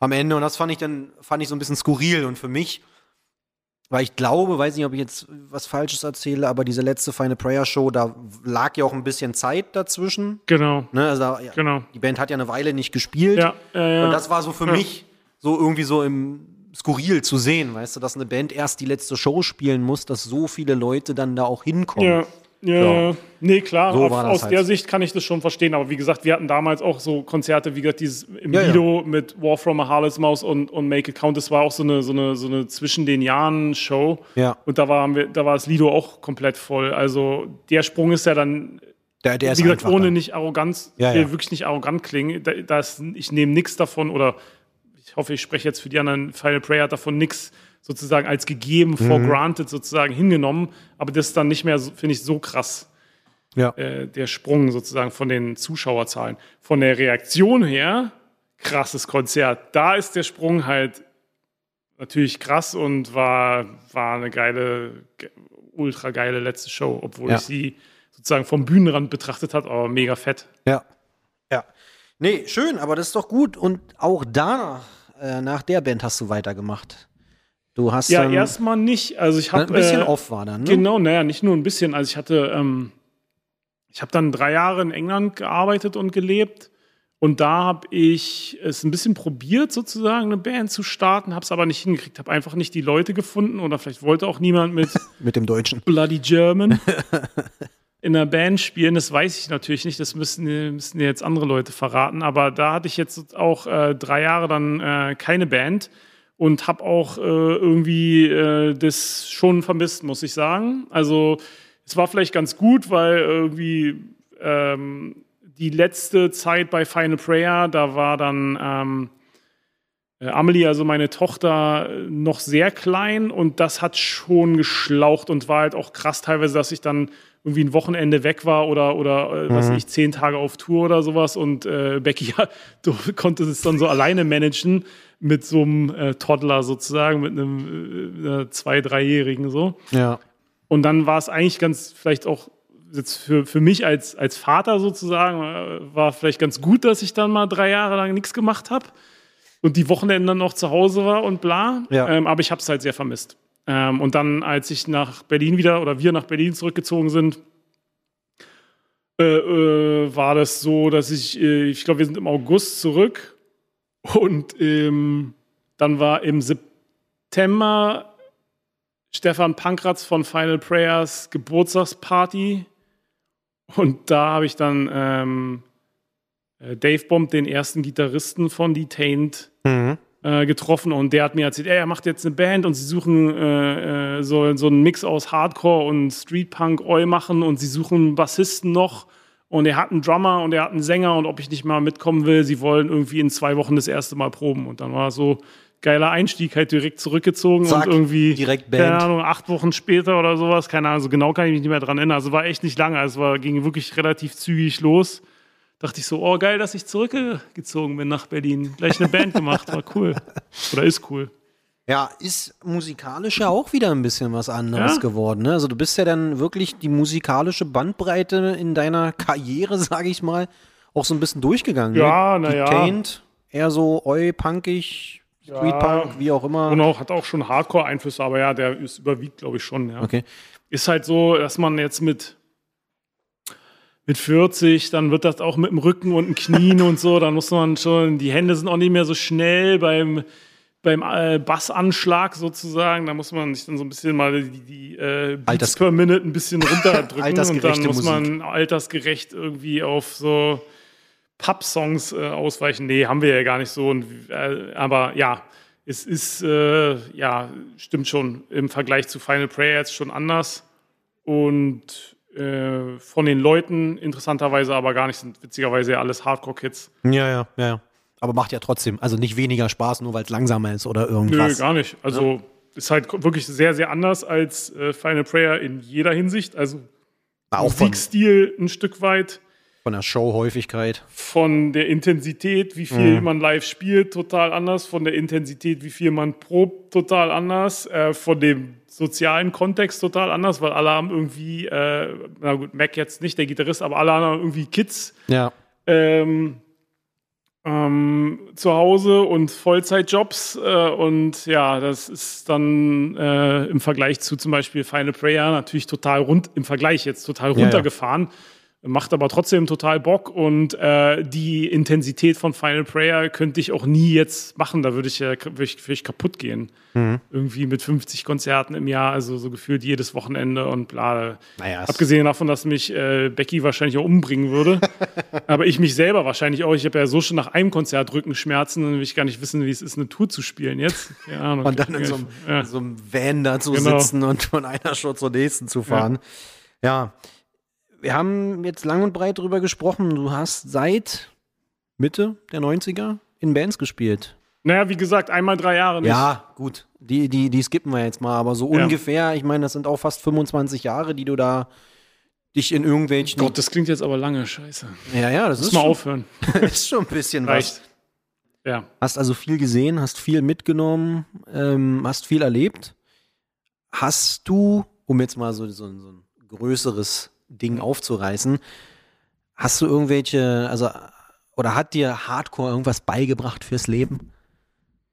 Ich, ich kann das gar nicht trennen von meinem Leben. Okay, also es ist, ist alles irgendwie ja, eins. Ich kann das gar nicht trennen. Ich kann gar nicht, ich könnte gar nicht rausziehen jetzt für mich, was hat, was, weil ich bin ja so sozialisiert worden mhm. über, wie du schon sagst, jetzt 25 plus Jahre. Ich kann das gar nicht mehr trennen davon.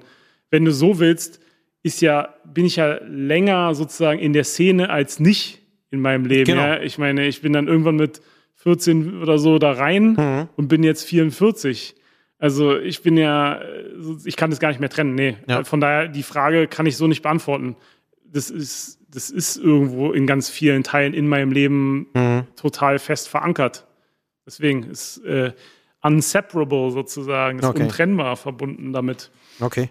Ja, wie ich denke, wie ich lebe, was, was, ich, was ich für Werte habe, was ich nach wie vor für Musik höre, ähm, wie ich bestimmt auch mit anderen Leuten umgehe, was ich für Erfahrungen gemacht habe. Nichts kann man davon trennen bei mir. Mhm. Ich habe natürlich auch andere Aspekte in meinem Leben, Job, Familie und so Darauf weiter und so fort. Das ist ja, nicht, ist ja nicht, ist ja nicht eindimensional, ja. Es ist ja Absolut, nicht nur, ja. ich kann ja auch nicht, kann auch nicht sagen, Hardcore ist mein Leben, weil es gibt da noch andere Facetten von meinem Leben. Klar. Aber ich kann es nicht davon abtrennen, überhaupt ja. nicht. Aber es ist ja eigentlich auch eine schöne Sache, ne? wenn man da irgendwie ja. reingekommen ist und das irgendwie du bist da irgendwie drinne groß geworden. Ja, total. Ich alles, wie ich ne? meine mit meiner, wie ich meine Tochter erziehe, alle so eine Sachen spielen ja. damit rein. Absolut. Ja. Und ich würde es auch nie missen wollen. Für mich jetzt, ich habe ja auch, kann es auch nicht vergleichen. Ich bin ja nicht anders sozialisiert worden. Ich kann mhm. ja die Zeit auch nicht zurückdrehen.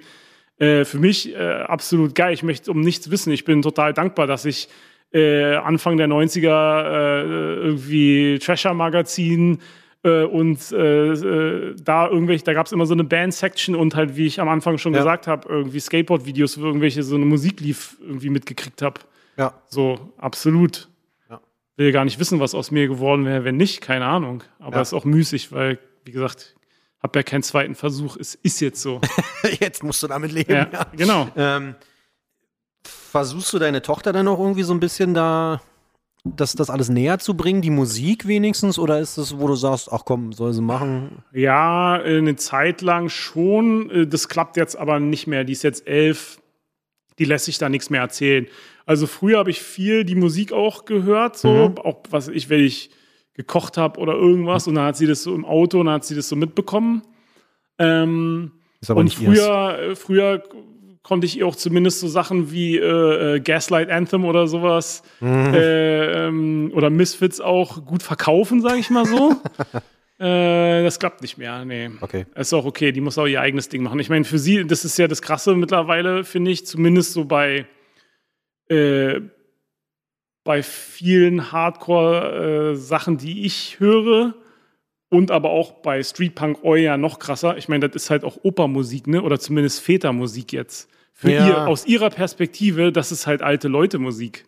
Und da stehen auch alte und Leute auf der Bühne. Sie, gehen, sie geht halt auch ab und zu mal mit und da sind halt auch nur alte Leute. Ja, ja, klar. Das sind ja also kaum, jetzt bei Detain-Konzerten, die kennt sie ja, nichts anderes kennt sie ja. Final Prayer kann sich, das hat sie einmal, da kann sie sich nicht mehr dran erinnern. Ja. Ähm, da, da, das sieht sie ja, ich meine, da sind halt alle so alt wie Papa und Mama. Oh, ja. wie schrecklich. Ich meine, stell dir mal vor, mein, mein, Vater hätte mich mit elf, zwölf auf ein Konzert mitgenommen. Das wäre ja. halt auch so. Vielleicht hätte ich es ganz cool gefunden, aber es war ja jetzt nichts so, äh, so mein Vater hat halt so Beatles und Rolling Stones und sowas gehört und ich bin dann halt auf Punk Hardcore hängen geblieben. Mhm. Das ist ja schon krass. Ich weiß gar nicht, wo Amelie dann endet, aber es wird, würde ich mal annehmen, es wird wahrscheinlich nicht Hardcore-Punk sein, weil für sie ist es halt so, das ist halt so Elternmusik so für al alte Leute, die so, naja, Ü30 mindestens mal sind. Ja. Und leider muss man ja sagen, in vielen, vielen Bereichen der Szene ist es ja leider auch so, ja. dass jetzt so viel Nachwuchs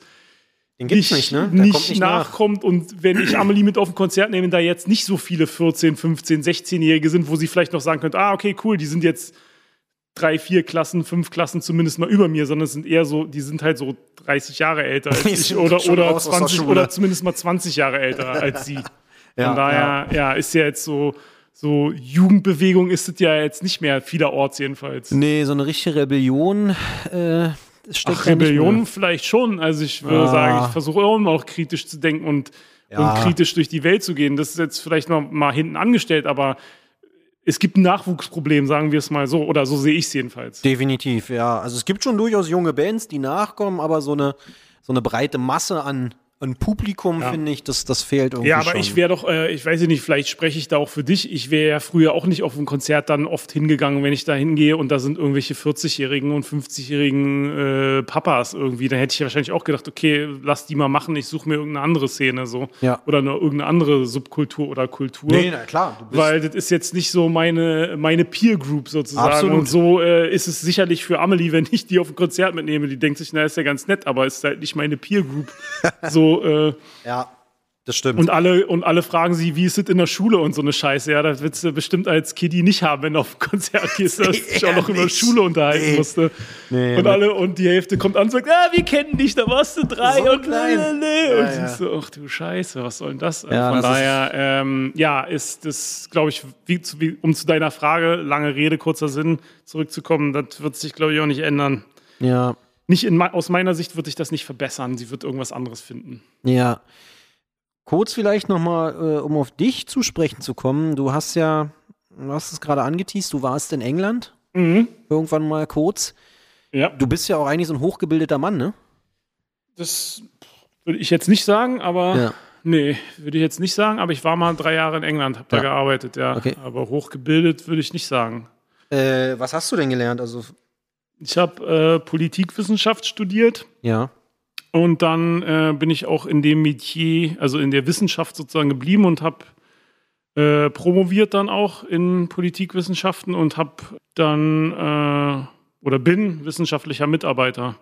Okay. Äh, erst an Unis und dann jetzt an so einer an so einem außeruniversitären, an einem Forschungsinstitut. Okay. Darf man fragen, was ihr da macht? Ich mach, ich habe mich auf internationale Politik spezialisiert, also Außenpolitik. Ja. Und arbeite ähm, eigentlich schon jetzt seit meiner Promotion, also seit meiner Doktorarbeit zu Südostasien, also Indonesien, Philippinen und so. Ja. Befasse mich da mit internationaler Politik. Deswegen warst du also auch im TV und hast dort äh, ein Interview zum, zum Thema Militärputsch war es. Ne? Genau, ja, nicht nur eins, aber ähm, äh, ja, habe jetzt in letzter Zeit habe ich viel zu Myanmar gemacht. Mhm. Ähm, war jetzt lange nicht da, weil das letzte Mal war ich 2019 da und dann kam Ende und dann kam halt Corona. Also ich mhm. bin halt jetzt ewig nicht gereist, was mir sehr fehlt, was auf jeden Fall der coolste Teil eigentlich von meinem Job ist, die Forschungsreisen okay. nach Südostasien, die fehlen mir sehr. Die habe ich jetzt natürlich seit 2020 halt gar keine mhm. mehr gemacht. Klar. Also macht das alles nur so vom, nur vom Schreibtisch aus. Mhm. Ähm, aber ja, das ist äh, schon ein Land, was mich, äh, weil mich zivil-militärische Beziehungen sehr interessieren. Da habe ich auch mein, meine Promotion zugemacht, meine Doktorarbeit, aber zu Indonesien. Zivil-militärische Beziehungen, äh, äh, also zwischen Regierung und Militär in Indonesien. Und jetzt hatte ich auch ein paar Sachen zu Myanmar dazu gemacht. Deswegen wurde ich jetzt auch oft so Medienanfragen gekriegt zu dem. Also bist Prozess. du schon so ein Spezialist für dieses Thema? Ja, also mit Schwerpunkt Südostasien, ja, hat mich schon sehr interessiert, weil es eine Region ist, wo die der Welt, wo ähm, also gibt es viele Lateinamerika ist, ist ja ähnlich gelagert, viele ja. Teile Afrikas auch, wo das Militär eine ganz sich sehr, sehr stark selber auch als politischer Akteur sieht. Gar nicht nur sozusagen Land, wir verteidigen irgendwie das Land, ja, ja. Ähm, sondern, Wie man es hier kennt, sondern, genau, sondern sozusagen so als, als Prätorianer sozusagen, als ja. ähm, als Hüter der Einheit der Nation sieht und sozusagen sich selber auch als, dementsprechend als politischer Akteur begreift. Deswegen ja auch zum Beispiel Coup d'Etats. Ja, ja. Ne? Die, die, die Zivilisten kriegen es wieder nicht hin, dann müssen wir, Wir damit hier nicht alles für, unter, vor die Hunde geht, weil Ja. sozusagen so ist ja auch wieder oft, oft die, die Selbstwahrnehmung, dass man wirklich der wichtigste Akteur ist. Ohne den bricht das Land zusammen. Und dann kann man sich auch so ermächtigen und mal die Zivilisten wegputschen, wenn es nicht läuft, in der Sicht des Militärs. Siehe Thailand, siehe jetzt Myanmar leider. Ja. Gibt es auch an, diverse andere Beispiele leider. Aber woran liegt das, dass das Militär sich in so einer Rolle sieht? Ähm, das hat äh, eine ganze Reihe von Gründen. Also historisch hat es viel mit dem antikolonialen Befreiungskampf zu tun in Okay. einer ganzen Reihe von Ländern Südostasiens, aber auch in anderen Teilen der Welt, dass die aus den, aus den sozusagen aus den Befreiungen, aus der Liberation Army, aus den Befreiungskräften sozusagen, ist das Militär hat sich herausgebildet als als sozusagen dann staatliches Militär nach der Unabhängigkeit. So ist es in Indone- Indonesien gewesen, in, in Myanmar, in diversen anderen Ländern. Ist eigentlich eher bei den ehemaligen Kolon Kolonien fast eher die Regel, dass es so gelaufen ist, als die Ausnahme. Und das Militär sich deswegen als der Akteur begreift, der sozusagen das koloniale Joch abgeschüttelt hat, mit Waffengewalt dann auch, und deswegen sich sozusagen in so einer, in so einer politischen Rolle sieht, weil wir sind die, die das Land befreit haben sozusagen, und wir müssen halt deswegen, historisch gesprochen, haben wir diese Rolle inne, Hüter der Einheit, okay. der Stabilität der Nation. Wir müssen uns auch dagegen verwahren, dass äh, von außen her Leute äh, koloniale Einflüsse wieder zurückkommen wollen, die wollen uns wieder unterjochen und deswegen müssen wir sozusagen eine zentrale politische Rolle spielen. Okay. Ähm, und das siehst du jetzt in Myanmar ganz krass, ähm, auch zum Beispiel gegenüber den äh, diversen ähm, ethnischen ähm, bewaffneten Bewegungen, die in, in, in vielen ähm, Teilen im, im Norden und Osten des Landes ja schon seit Republiksgründung sozusagen um, für die Unabhängigkeit kämpfen oder für mehr Autonomie. Das ist auch immer so eine Legitimationsfolie für das Militär zu sagen, hier guckt, wenn wir nicht stark sind und wenn wir nicht permanent sozusagen äh, die eigenen Leute sozusagen bekämpfen, die den Staat hier äh, sozusagen zum Zerfallen bringen wollen, Ja. dann ähm, ähm, sozusagen, dann, gibt's eine, dann wird es das nächste Jugoslawien. Ah, okay. Balkanisierung ist ein Wort, das kriegt man immer um die Ohren dort gehauen. Balkanisierung, Krass. das Schreckgespenst Jugoslawiens, dass so ein Staat sozusagen zerfällt in einzelne kleine äh, sozusagen Kleinstaaten, Kleinstaaten. Mhm. Ja, ja. Das ist immer das Ding. Indonesien, Myanmar, Balkanisierung, das müssen wir verhindern. Und wenn es durch einen Putsch ist. Krass. Siehst du, haben wir hier auch noch mal so einen kleinen, kleinen Wissensexkurs gestartet vom, vom Fachmann. Nee, ich finde das extrem faszinierend, weil es halt ähm, mit dem, zumindest mit dem Idealbild, was wir hier ähm, zu zivil-militärischen Beziehungen so, so haben, nämlich dass es eine zivile Regierung gibt, die wird halt gewählt oder auch nicht, ist ja erstmal egal. In der. Sowjetunion war witzigerweise ja doch, ein- doch auch ein ähnliches Bild, ja? Ja. Und du hast dann zivile Vorherrschaft sozusagen. Die Zivilisten sagen, so und so läuft's, die geben das Budget dem Militär, ähm, die kontrollieren das Militär, der Verteidigungsminister ist vielleicht, zwar vielleicht ein General oder auch nicht, aber sozusagen die, die zivile Regierung, ob jetzt kommunistisch oder hier gewählt, ist, ist erstmal egal. Ähm, die ähm, sozusagen steht sozusagen in der, in der Hierarchie und in der, in, der, in, der, Befehlsgewalt sozusagen am oberen Ende. Ja, ja, ja, Und darunter ist das Militär. Und das, ist, das findest du in ganz vielen postkolonialen Staaten überhaupt nicht. Da haben zum Beispiel auch das Militär eigene Unternehmen und finanziert das, das, sich das Budget in Teilen selber, siehe Myanmar, siehe Indonesien und andererorts. Also das ist halt ganz anders gelagert und das fand ich Ganz halt für jemanden, ja. der hier groß geworden ist, total faszinierend, sozusagen dieser Blick über den Tellerrand und erstmal zu verstehen, okay, wie läuft es überhaupt in anderen Teilen der Welt und wieso ist es so? Ja, ja, ja. Ja, cool, abgefahren. Äh, danke mal für den kleinen Einblick, weil wie gesagt, ich hatte nur mal so ein bisschen mitbekommen, dass du da, äh, so, also jetzt auch mit TV-Auftritten oder ne, so ein bisschen da aktiv warst und so weiter. Finde ich eigentlich auch wahnsinnig spannend, weil das ja so ein, finde ich auch oftmals so Themen sind, kriegst du in den Nachrichten mit, da war ein Militärputsch. Ja. So, bums, das war's. Und dann kommt's, kommt der Sportteil, so nach dem Motto. Also es ist, geht immer an einem vorbei, aber eigentlich ist es ein wahnsinnig interessantes Thema. Trotzdem davon ab, du hast ja, ist jetzt wieder ein ziemlich harter Cut vom Militärputsch zu deinem Hobby zu kommen. Äh, bist du noch Bierbrauer? Im Moment finde ich gerade leider nicht so viel Zeit dafür, aber ich habe eine Zeit lang sehr viel, äh, ich habe es auch geplant, in den nächsten Wochen nochmal zu machen. Ich habe jetzt aber ein paar Monate schon nichts gemacht mehr. Nee, ich fand das äh, auch Teil so von meinem DIY-Ethos, glaube ich. Mhm. Äh, so bin ich halt sozialisiert, dass ich finde irgendwas interessant und dann versuche ich mir das raufzuschaffen. Ja, ja. Und habe, ähm, äh, als ich mal ein Jahr in, äh, in Amiland äh, gelebt habe und gearbeitet, da habe ich irgendwie dieses Homebrewing-Ding mitbekommen und fand es total faszinierend, dass Leute irgendwie zu Hause so ihr eigenes Ale, größtenteils waren es obergärige Biere brauen und habe das irgendwie auch mal verkostet dann bei irgendeinem Kumpel da, ich weiß gar nicht mehr bei wem. Und dachte, okay, ist eigentlich ganz cool, da will ich mehr drüber wissen und dann habe ich mir ja. das so selber raufgeschafft so ein bisschen. Geil. Und habe äh, doch, ja, diverse Sude in Eigenregie auf dem Balkon gebraut und manche sind naja, besser, besser geworden als andere. Schlechter. Aber ähm, ich kann jeden dazu, äh, dazu nur ermuntern. Es ist gar nicht so schwer, macht auf jeden Fall Bock. Und äh, ab und zu kommt auch was Trinkbares bei raus. Und wenn nicht, muss man halt viele Leute einladen, die nicht so wählerisch sind und denen es dann bei irgendeiner Party, bei irgendeiner Party, wenn äh, Covid irgendwann mal vorbei ist, irgendwie den auch mal verköstigen. Ja. Ja, nee, also äh, mache ich immer noch gerne. Ist sowieso so mein, keine Ahnung, ich mache gerne sowas. Ich habe ja. mir auch irgendwie Wohnungsrenovierung oder irgendwas, dann bringe ich mir das halt bei. So. Ja, ja. macht mir halt Bock. Kleine Auto. Dann gucke ich mir halt, wie man halt so Strom verlegt und dann okay. mache ich halt. Cool. Äh, Hast du. Ist halt DIY or die. Im Moment bisher. Na, Manchmal wahrscheinlich vielleicht auch DIY and die. Ich hoffe bei mir nicht, aber bisher, äh, bisher ja, so läuft's. DIY erstreckt sich bei mir in, in viele Richtungen. Mal Fernsehen gemacht, mal Bier gebraut, alles Mögliche. Ja. Konzerte organisiert mal selber, ja. alles. Ja. Alles mal ausprobiert. Ja, ja. Beim Bier, hast du ein spezielles Bier, was du, also, oder hast du dich auf ein Bier spezialisiert, was du brauchst? Nee, überhaupt nicht. Ich habe echt Alles. total viel von irgendwie ähm, Weizenbier, ähm, äh, Ales gemacht, äh, Pilsner auch mal probiert. Das war aber nicht so gut geworden. Das ist auch echt extrem schwieriger Braustil. Witzigerweise, was man hier ja so als gegeben kriegt man an jedem Späti und ist ja auch so ein traditionell deutsch-tschechischer Braustil, aber es ist total schwierig selber zu machen, mhm.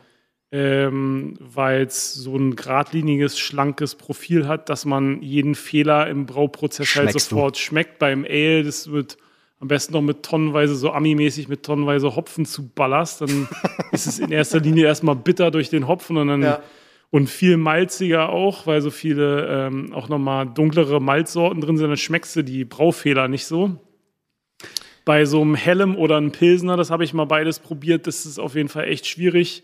Da sind so obergärige Sachen als Hobbybrauer wie so Pale Ale, India Pale Ale, äh, Brown Ale und sowas. Sowas habe ich eigentlich dann oder mache ich am liebsten, weil das ist, kann nicht so leicht was schief gehen und schmeckt auch immer gut. Und ich mag auch den, ich mag halt auch britische und amerikanische Ales. Mhm. Ich, trinke ich halt auch einfach gerne, muss ich sagen. Okay. Habe ich mir dann in meiner Zeit in den USA und, und äh, Großbritannien oder England in dem Fall so angeeignet. Habe ich früher nicht so gern getrunken, aber ähm, dann, dann, viel ne? rumprobiert auch und auch gemerkt, ja, ja. okay, was sind halt gute Brauereien, was nicht. Ja, ja, ja. Deswegen mag ich, wir waren ja auch mal in so einer Craft Beer Brauerei da in Friedrichshain zusammen, deswegen so alles Mögliche von Pale Ale, mhm. India Pale Ale bis halt irgendwie Imperial Stout haben wir uns ja damals auch irgendwie durch die Bar getrunken in kleinen äh, Mengen äh, trinke ich alles gerne. Ja. Ich ja. trinke aber auch gerne Pilsner oder sowas, so ist es nicht. Aber ich, äh, wie gesagt, ich trinke auch so für, für Deutschland zumindest so exotische Biere. Ich trinke ja. auch gerne belgische zum Beispiel. Ja, das ist ähm, für mich irgendwie. Mag ich sehr gerne. Ähm, Saison zum Beispiel. Genau, das wollte ich nämlich fragen. Hast du eine Empfehlung? Hast du ein Lieblingsbier? Ähm, Im Sommer auf jeden Fall Saison. Okay. Äh, Dupont, Saison aus Belgien, supergeiles Sommerbier. Ist damals, ist ja auch Saison, ist, ist so ein Farmerbier aus Belgien, was sie zum Erntedank traditionell okay. gebraut haben. Deswegen Ende der Saison, Saison. der Ernte. ja. Ähm, und das wird ähm, eigentlich immer so mit äh, Koriander ist oftmals drin, manchmal Okay. auch äh, Orangenschalen, was auch immer, so ein bisschen wieder paar. Gewürze. Aber der Bierstil ist halt super trocken. Also es ist so ein, so ein total, dadurch total frisches Bier. Okay. Weil es ursprünglich, glaube ich, mal mit einer Champagnerhefe oder so verbraut war. Es hat, es hat voll relativ trockenes Mundgefühl und deswegen und viel so Zitrusaromen. Okay. Es ist so ziemlich geiles Sommerbier, ziemlich erfrischend, finde ich. Okay. Finde ich gerne, wenn man so belgische Biere auschecken will. Und es ist Sommer, würde ich sagen, Saison und im Winter äh, ein Double oder ein Quadruple, äh, so ein dunkleres äh, Ja. Trappistenbier im Winter. Die haben so, so Röstaromen, Pflaumennoten, ziemlich geil, kann ich auch nur empfehlen. Wahnsinn. Siehst Jetzt du, in der kalten Jahreszeit. ja, ja, ja, ja. Von, siehst du, der allumfängliche Wissenspodcast hier heute. ähm, damit, weil hier die, ne, die Zeit, also wer jetzt immer noch zuhört, danke auf jeden Fall. ähm, Stunde 25 haben wir rum. oh Gott. Ähm, Da wird Jobs jetzt Witze drüber machen von äh, und dann kam Punk, weil ich ihm mit äh, ihren zweieinhalb Stunden Podcast. Genau, und ich, ich habe ihm schon ein paar Mal geschrieben, habe gesagt, ey Jobs, du musst mal editieren, das Zeug, das hört doch niemand, niemand hört über eine Stunde zu. Der hat immer gesagt, ich werde nie editieren. Das machen wir nicht. Es wird ungeschnitten, wird es gepostet roh, sozusagen. Ganz roh. Da weiß ich schon, dass ich jetzt bestimmt von ihm, Grüße an Jobs, eine, eine Nachricht kriegen werde. Und sie sagt, hey, Siehst du? Ja, Stunden, Felix, du, fass dich mal kürzer. Die, die zwei Stunden, die werden wir auf jeden Fall, die machen wir nicht voll. Deswegen, wir, wir, wir brechen jetzt den Hauptteil ab. Nee, wir brechen ihn nicht ab. Ähm, also ich bin auf jeden Fall mit dem Hauptteil durch. Jetzt kommen die, die heißgeliebten Spiele noch am Ende. Äh, entweder oder ähm, und das Wunschline-Up am Ende. oh Gott, da habe ich Ja. mich gar nicht drauf vorbereitet, scheiße. Ja, das, das, das, Ja, kriegst, du, das kriegst du easy hin auf jeden Muss jetzt Fall. spontan sein. Entweder oder, fangen wir, fangen wir direkt an. Ähm, Auflauf, also irgend sowas Überbackenes, Mhm. ja? Oder so klassisch einfach Kartoffeln und Soße, so braten. Nee, Becky's Shepherd's Pie. Also Vegan Shepherd's Pie. Okay. Stark. Geil, ja, siehst du, den muss ich sagen, gefällt mir auch sehr gut. Ähm, Nummer zwei. Fulltime natürlich. Dein aktueller Job, den du gerade hast, oder doch lieber mal wieder Rock'n'Roll-Band? Nee, bloß keine Fulltime-Band. Nee, Nee? nee, nee. Nee. Aus dem Alter bist du raus? nee, gar nicht. Ich glaube, es hat gar nichts mit Alter zu tun. Ich gibt ja viele, die noch älter sind als ich und das lieben, aber ich glaube, und, und nach wie vor machen und auch gut machen und alles. äh, Überhaupt nicht. Ich will da gar nicht in irgendwie Altersdiskriminierung rein oder sowas. Aber für mich ähm, ist äh, sozusagen der Preis, den ich dafür bezahlen müsste, und ich kenne ja den Preis, weil ich habe jetzt nie in einer Fulltime-Band sozusagen gespielt, wo ich mein Geld mit verdient habe, Aber aber, ich habe in, aktiven einer- Band. in einer Band gespielt, wo ich wirklich eigentlich all meine Freizeit reingesteckt habe über Ja. mehrere Jahre, neben sozusagen der Arbeit, also wirklich fast jedes Wochenende da rein investiert, plus noch Proben, plus Touren und bla, weiß ich, dass der Preis dafür, den ich dafür zahlen würde, wäre mir zu hoch im Vergleich zu dem, was bei rumkommt. Und damit rede ich jetzt nicht über Geld, sondern auch, das würde ja, Ja, bedeuten, Familie auch. Familie, Ja. Freunde nicht sehen und so weiter und so fort. Ja. Äh, ja von daher, nee, nee, Job. Okay. Nummer drei. Hm. UK oder Deutschland? Also wohnlich. Wohnen? Ja, ja. Wohnen, arbeiten, sagen wir mal so Ach so, ja, das ist mir egal. Ich bin da, äh, also ich, ich lebe, das kommt ehrlich gesagt davon, das kann ich so nicht beantworten, weil ähm, wenn du mir jetzt sagen würdest, keine Ahnung, äh, Kleinstadt in Deutschland äh, oder London, würde ich wahrscheinlich sagen London. Mhm, okay. Wenn du mir jetzt sagen würdest, Berlin, Berlin oder oder, London. oder äh, Leeds, ähm, nichts gegen Leeds, aber ähm, würde ich sagen Berlin. Also es kommt so ein bisschen drauf an, das müsstest du schon präziser machen. Also ich lebe sehr, sehr gerne in Berlin, bin ja auch hier geboren. Ja. Ähm, aber es gibt halt auch Ecken in England, die ich Ja. super, super äh, schön finde. Bristol, wo meine Frau herkommt, ist eine coole Stadt auf jeden Fall. Ähm, von daher, so pauschal kann ich das nicht sagen. Aber im Moment, ich lebe, wie gesagt, super gerne in Berlin und fühle mich hier auch äh, sehr, sehr zu Hause, habe hier Familie, Freunde. Aber ja, ich könnte mir durchaus irgendwann mal vorstellen, auch mal wieder in England zu wohnen. Also es ist Doch, nicht, ja. ja, also jetzt nicht in den nächsten Jahren unbedingt, Mhm. ähm, aber keine Ahnung. Aber ist es ein anderes Leben dort? Muss ich einfach mal ja, so das ist auch nachfragen. ein anderes Leben, glaube ich, in einer, in, einer, in einer deutschen Kleinstadt sozusagen. Ja, das kommt ja immer drauf an. So. London, wenn du so die Großstädte Ja, das ist schon, schon anders, Ja. aber es gibt, gibt schon auch Sachen, die ich äh, an England schätze. Mhm. Gibt Was? Sachen, die ich an Deutschland schätze. Also Was schätzt du daher, in England? Also was gibt's Ähm, da so? Den Humor. Okay. Obwohl Berliner Humor ist auch, ist auch gut. ja. Ähm, äh, mag ich auch. Kommen auch viele in Deutschland nicht so gut drauf klar. Ist halt auch, ist auch immer witzig, die Reaktion Ja. zu sehen, aber so Berliner untereinander, das ist schon okay. Ja. Macht halt auch Bock. Ähm, äh, aber so, wie gesagt, Humor in England finde ich cool. Ich, ich mag äh, Pubkultur total gerne.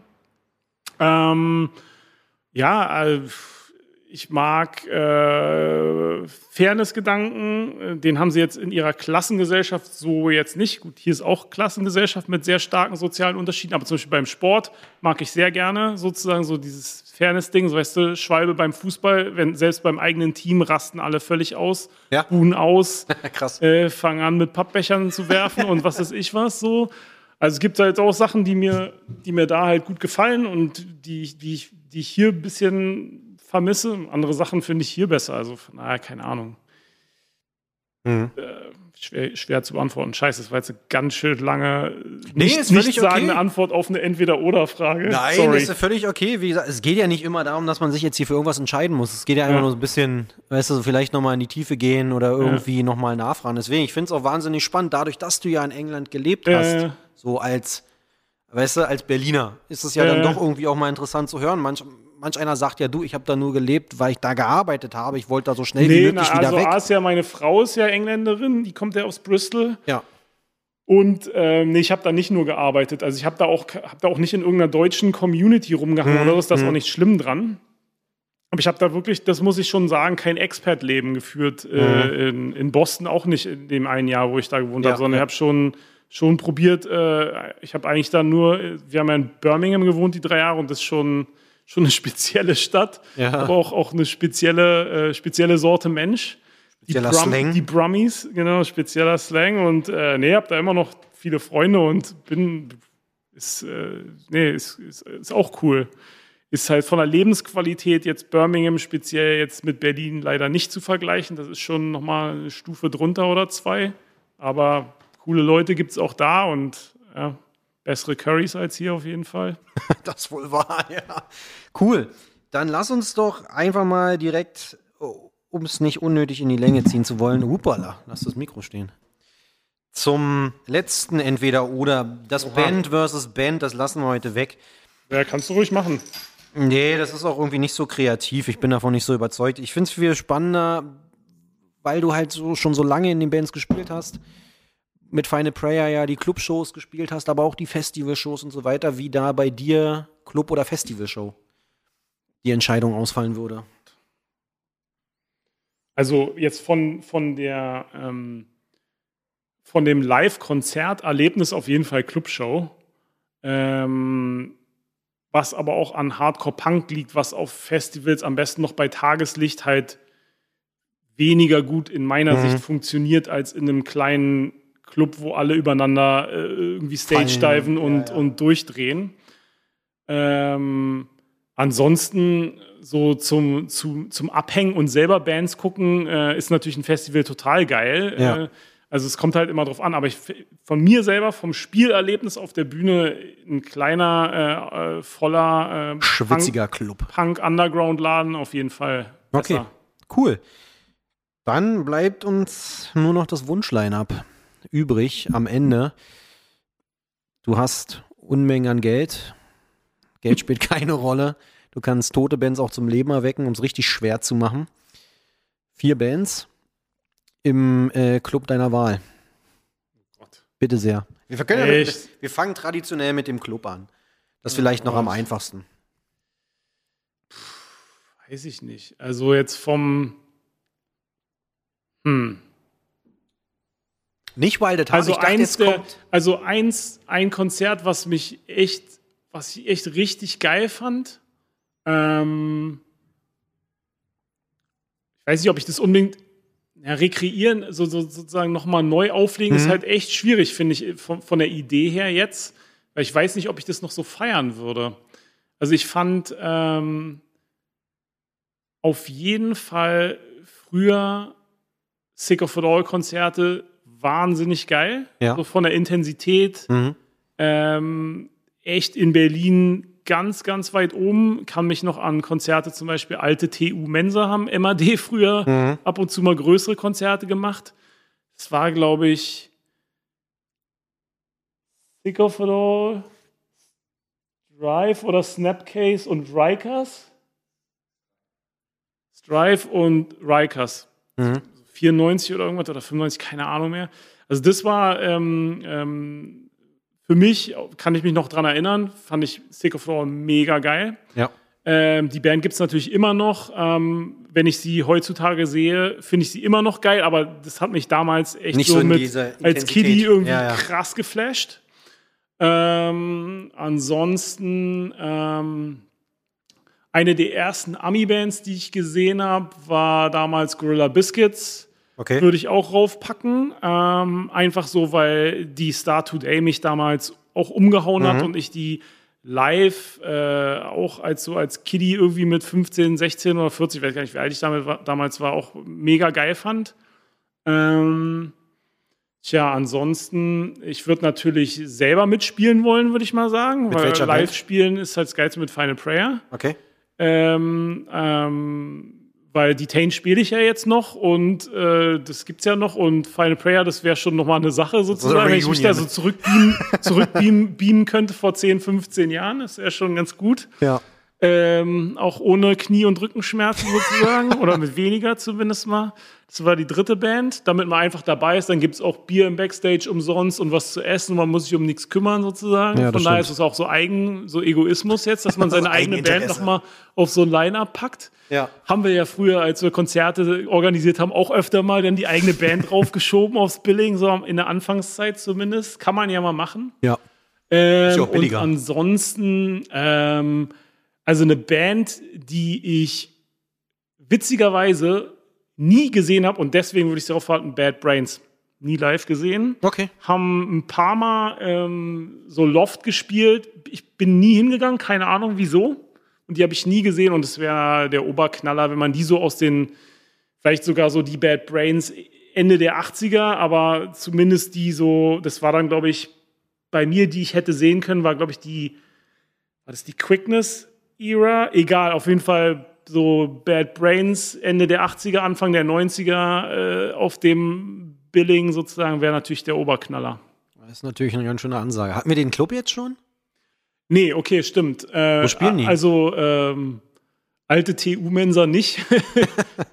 ähm, das Fuchsbau. wäre wär dann, nee, ja genau, das wäre natürlich, nee, also für mich jetzt, ähm, äh, das wäre vom Club her entweder Cassiopeia oder Wild Heart, fand ich so für mich äh, von, den, von den Leuten, die den Laden Mhm. machen, ähm, von der Atmosphäre und so, ähm, wäre eins von den beiden, wäre natürlich der Wahnsinn Ja. würde aus allen Nähten platzen und wäre wahrscheinlich dann irgendwann Definitiv. sehr unangenehm. Aber Ja. ähm, ja das wäre schon, das, wäre was. Das wert. Oder Esso. Esso eigentlich, könnte man auch machen. Irgendwie Ja, so. Einer von den, da bin ich, glaube ich, ziemlich traditionell. Einer von den traditionellen äh, ähm, Kreuzberger Friedrichshain-Konzertläden, so die, wo die Leute ähm, sozusagen auch aus der Szene kommen, die Ja, dann ja, die, die. Läden aufgebaut haben und so. Ja. Oder machst du so ein Wochenende? Freitag da, Genau. Samstag da, Sonntag da. Das gab es früher oft, Disaster Area, so eine alte Skatepunk-Band. Die haben das oft gemacht, so Berlin-Tour. Freitag, Samstag, Sonntag. Mal gucken, nach Corona kann man das bestimmt noch mal, noch mal Völlig probieren. bizarre Dinger. Ja. Äh, damit sind wir durch. Hast du noch einen, äh, einen Abschiedssatz? Möchtest du noch jemanden grüßen? Letzte Worte? Ich habe ja jetzt schon total, ähm, hast schon total, viele Leute ja, das war, ist mir auch im Nachhinein ein bisschen peinlich. Es kommt so Szene-Points Heischerei-mäßig. Ah, die so meine ich gar mehr. nicht, aber ähm, Konto ist voll. wie gesagt, die Leute, die ich gegrüßt habe, sind alles, finde ich, coole Leute. Checkt deren Podcasts oder Bands oder Businesses mal aus. Ja.